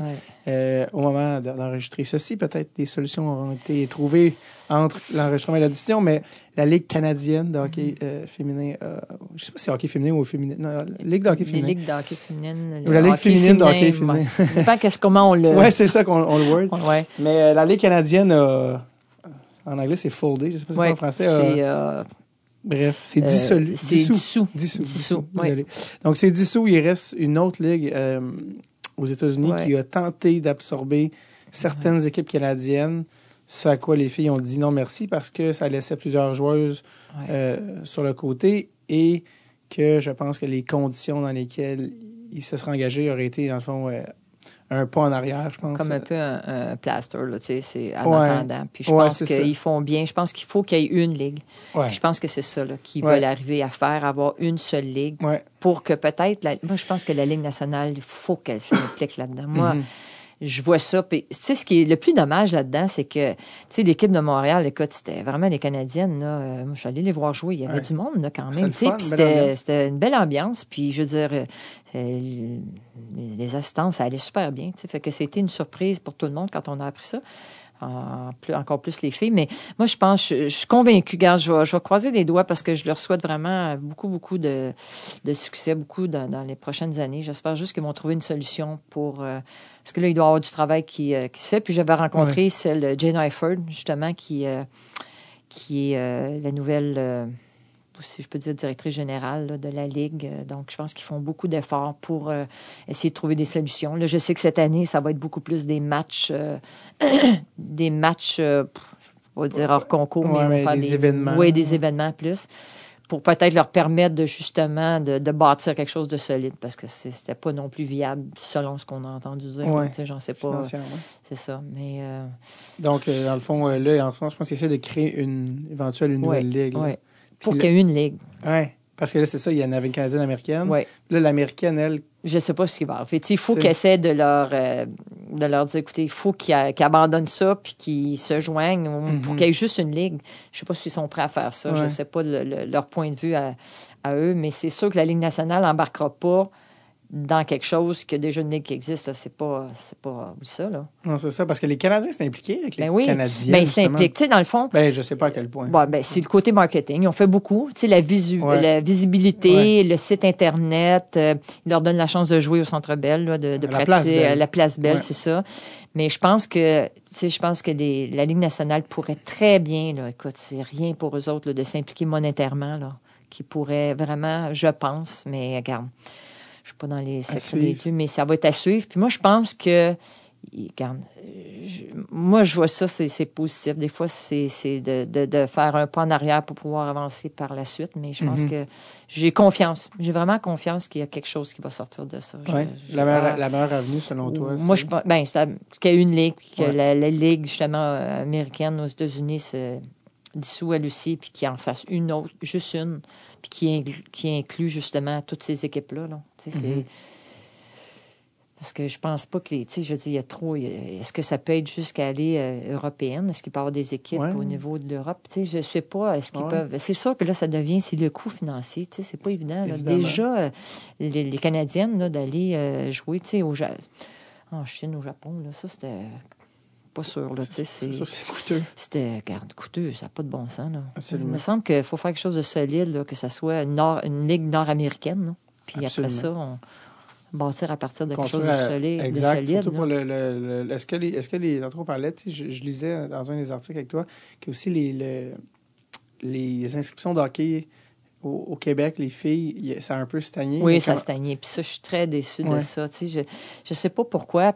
moi, j'étais impliquée longtemps là, tu sais, dans- au niveau d'Hockey Québec. Puis là, ça fait quand même plusieurs années que j'ai un peu décroché parce que je me dis, bon, il y a des jeunes qui... Tu sais, j'ai fait... J'ai été longtemps sur... euh, j'étais même présidente du hockey féminin pendant pas combien de temps. Puis après ça, j'étais sur le comité. Puis, Mhm. tu sais, euh, je fais beaucoup de, de- de- d'apparitions. Je fais beaucoup de bénévolat pour Hockey Québec. Puis là, maintenant, je me dis, ben, là, je pense que c'est aux jeunes de s'impliquer, tu sais, puis de vraiment... Mhm. euh, euh, faire avancer des choses, mais je pense qu'il y a quelque chose à faire. Mais je trouve ça dommage que, tu sais, il y a toujours la question là, avec les gars, les filles avec les gars, puis Ouais. ça, ça a toujours été un. Parce que ça, il faut dire que le modèle n'est pas uni- universel au Canada. Dans le sens, Non. le modèle n'est pas le même au Canada partout. Non. En Ontario, c'est vraiment les filles jouent ensemble. Ouais. Et au Québec, euh, là, ils ont, ch- ils ont changé la, la- la- la- la règle. Là, maintenant, tu peux choisir gars ou fille. Ouais. Euh, c'est quoi ton opinion Mais- par rapport à ça? Euh, tu sais, je veux dire, ça, dépend. Je sais pas, regarde, je, je veux pas parler par rapport à, parce que je sais que dans le deux lettres, si Mhm. tu veux jouer dans le deux lettres, il faut vraiment que tu.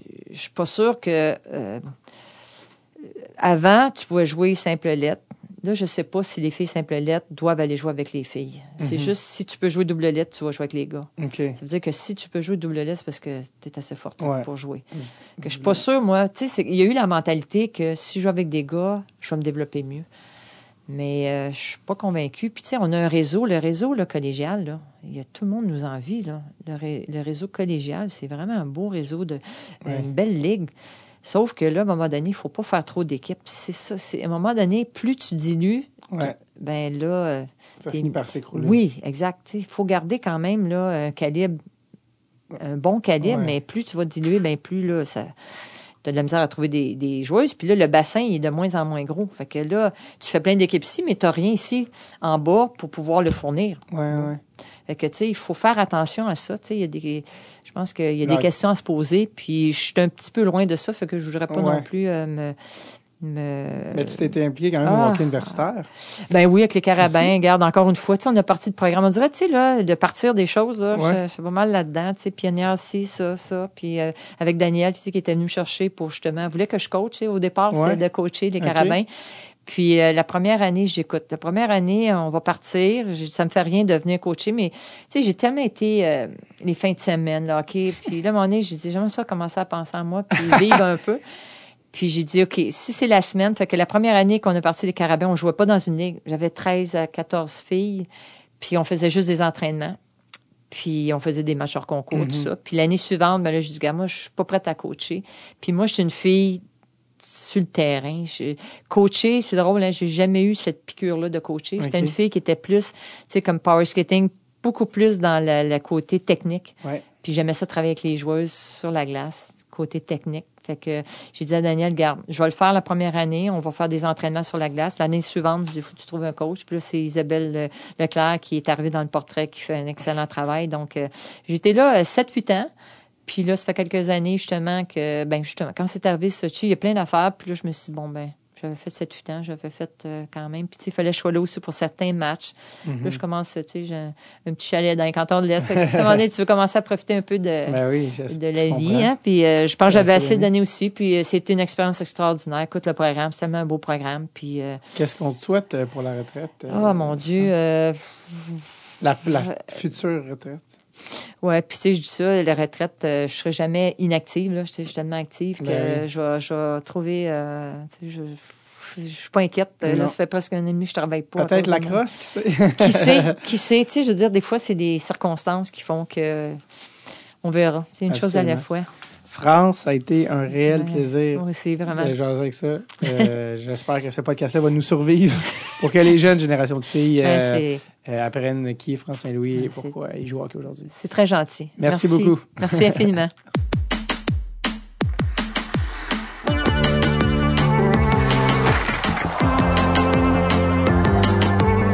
Merci beaucoup à France Saint-Louis d'être passé à Dread sur le Tape. Ça a été un réel plaisir de la rencontrer. D'ailleurs, je tiens à mentionner, pendant le podcast, on parle de, du bâton de France Saint-Louis, qui était la première femme à avoir sa courbe, hein, son nom sur, de courbe sur les bâtons Sherwood. Puis elle a dit dans le podcast, oh, je t'en amènerai un. Eh bien, elle n'a pas seulement dit ça, elle l'a fait. Femme de parole, elle est repassée au podcast, au studio, pour nous déposer en bonne et due forme, pour nous donner en main propre un bâton Sherwood France Saint-Louis qu'elle a même autographié. Elle a signé la palette. Je le regarde en ce moment. Mais quelle classe de sa part. Merci énormément, France, d'avoir fait le détour. Nous chérissons cet artefact de grande valeur qui arbore les murs du, euh, studio en ce moment et euh, que je regarde avec euh, beaucoup de fierté. Ah, il est beau.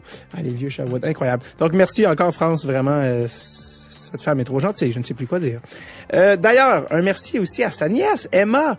Et je le mentionne parce que si vous aussi, vous, vous avez dans votre famille ou dans vos amis ou dans, dans peu importe, vous avez quelqu'un que vous vous dites, oh mon Dieu, mais vous devez absolument recevoir cette personne à Dread sur le Tape, eh bien, ça va me faire plaisir. Écrivez-nous, que ce soit sur Instagram, Facebook euh, ou encore par courriel. Si vous êtes en vintage, david at dreadsultape.com, Et euh, ça va me faire plaisir de, prendre vos messages. Donc, euh, communiquez avec nous. C'est comme ça que, Emma nous a, que- nous a communiqué. Puis, vous voyez, ça donne des épisodes magiques. Hein? Donc, je répète, Instagram, Facebook, courriel. Lâchez-moi LinkedIn, on s'en. Euh, donc, voilà. Merci énormément encore à France, à sa nièce Emma. Et je vous rappelle que pour augmenter votre qualité de vie, nous avons une page Patreon, patreon.com tape pour avoir les épisodes d'avance et droit à des superbes goodies qui sont tirés à chaque mois. Je vous dis sinon, passez une excellente semaine. Bon ski et bon snow, mesdames, messieurs. OK, bye bye now.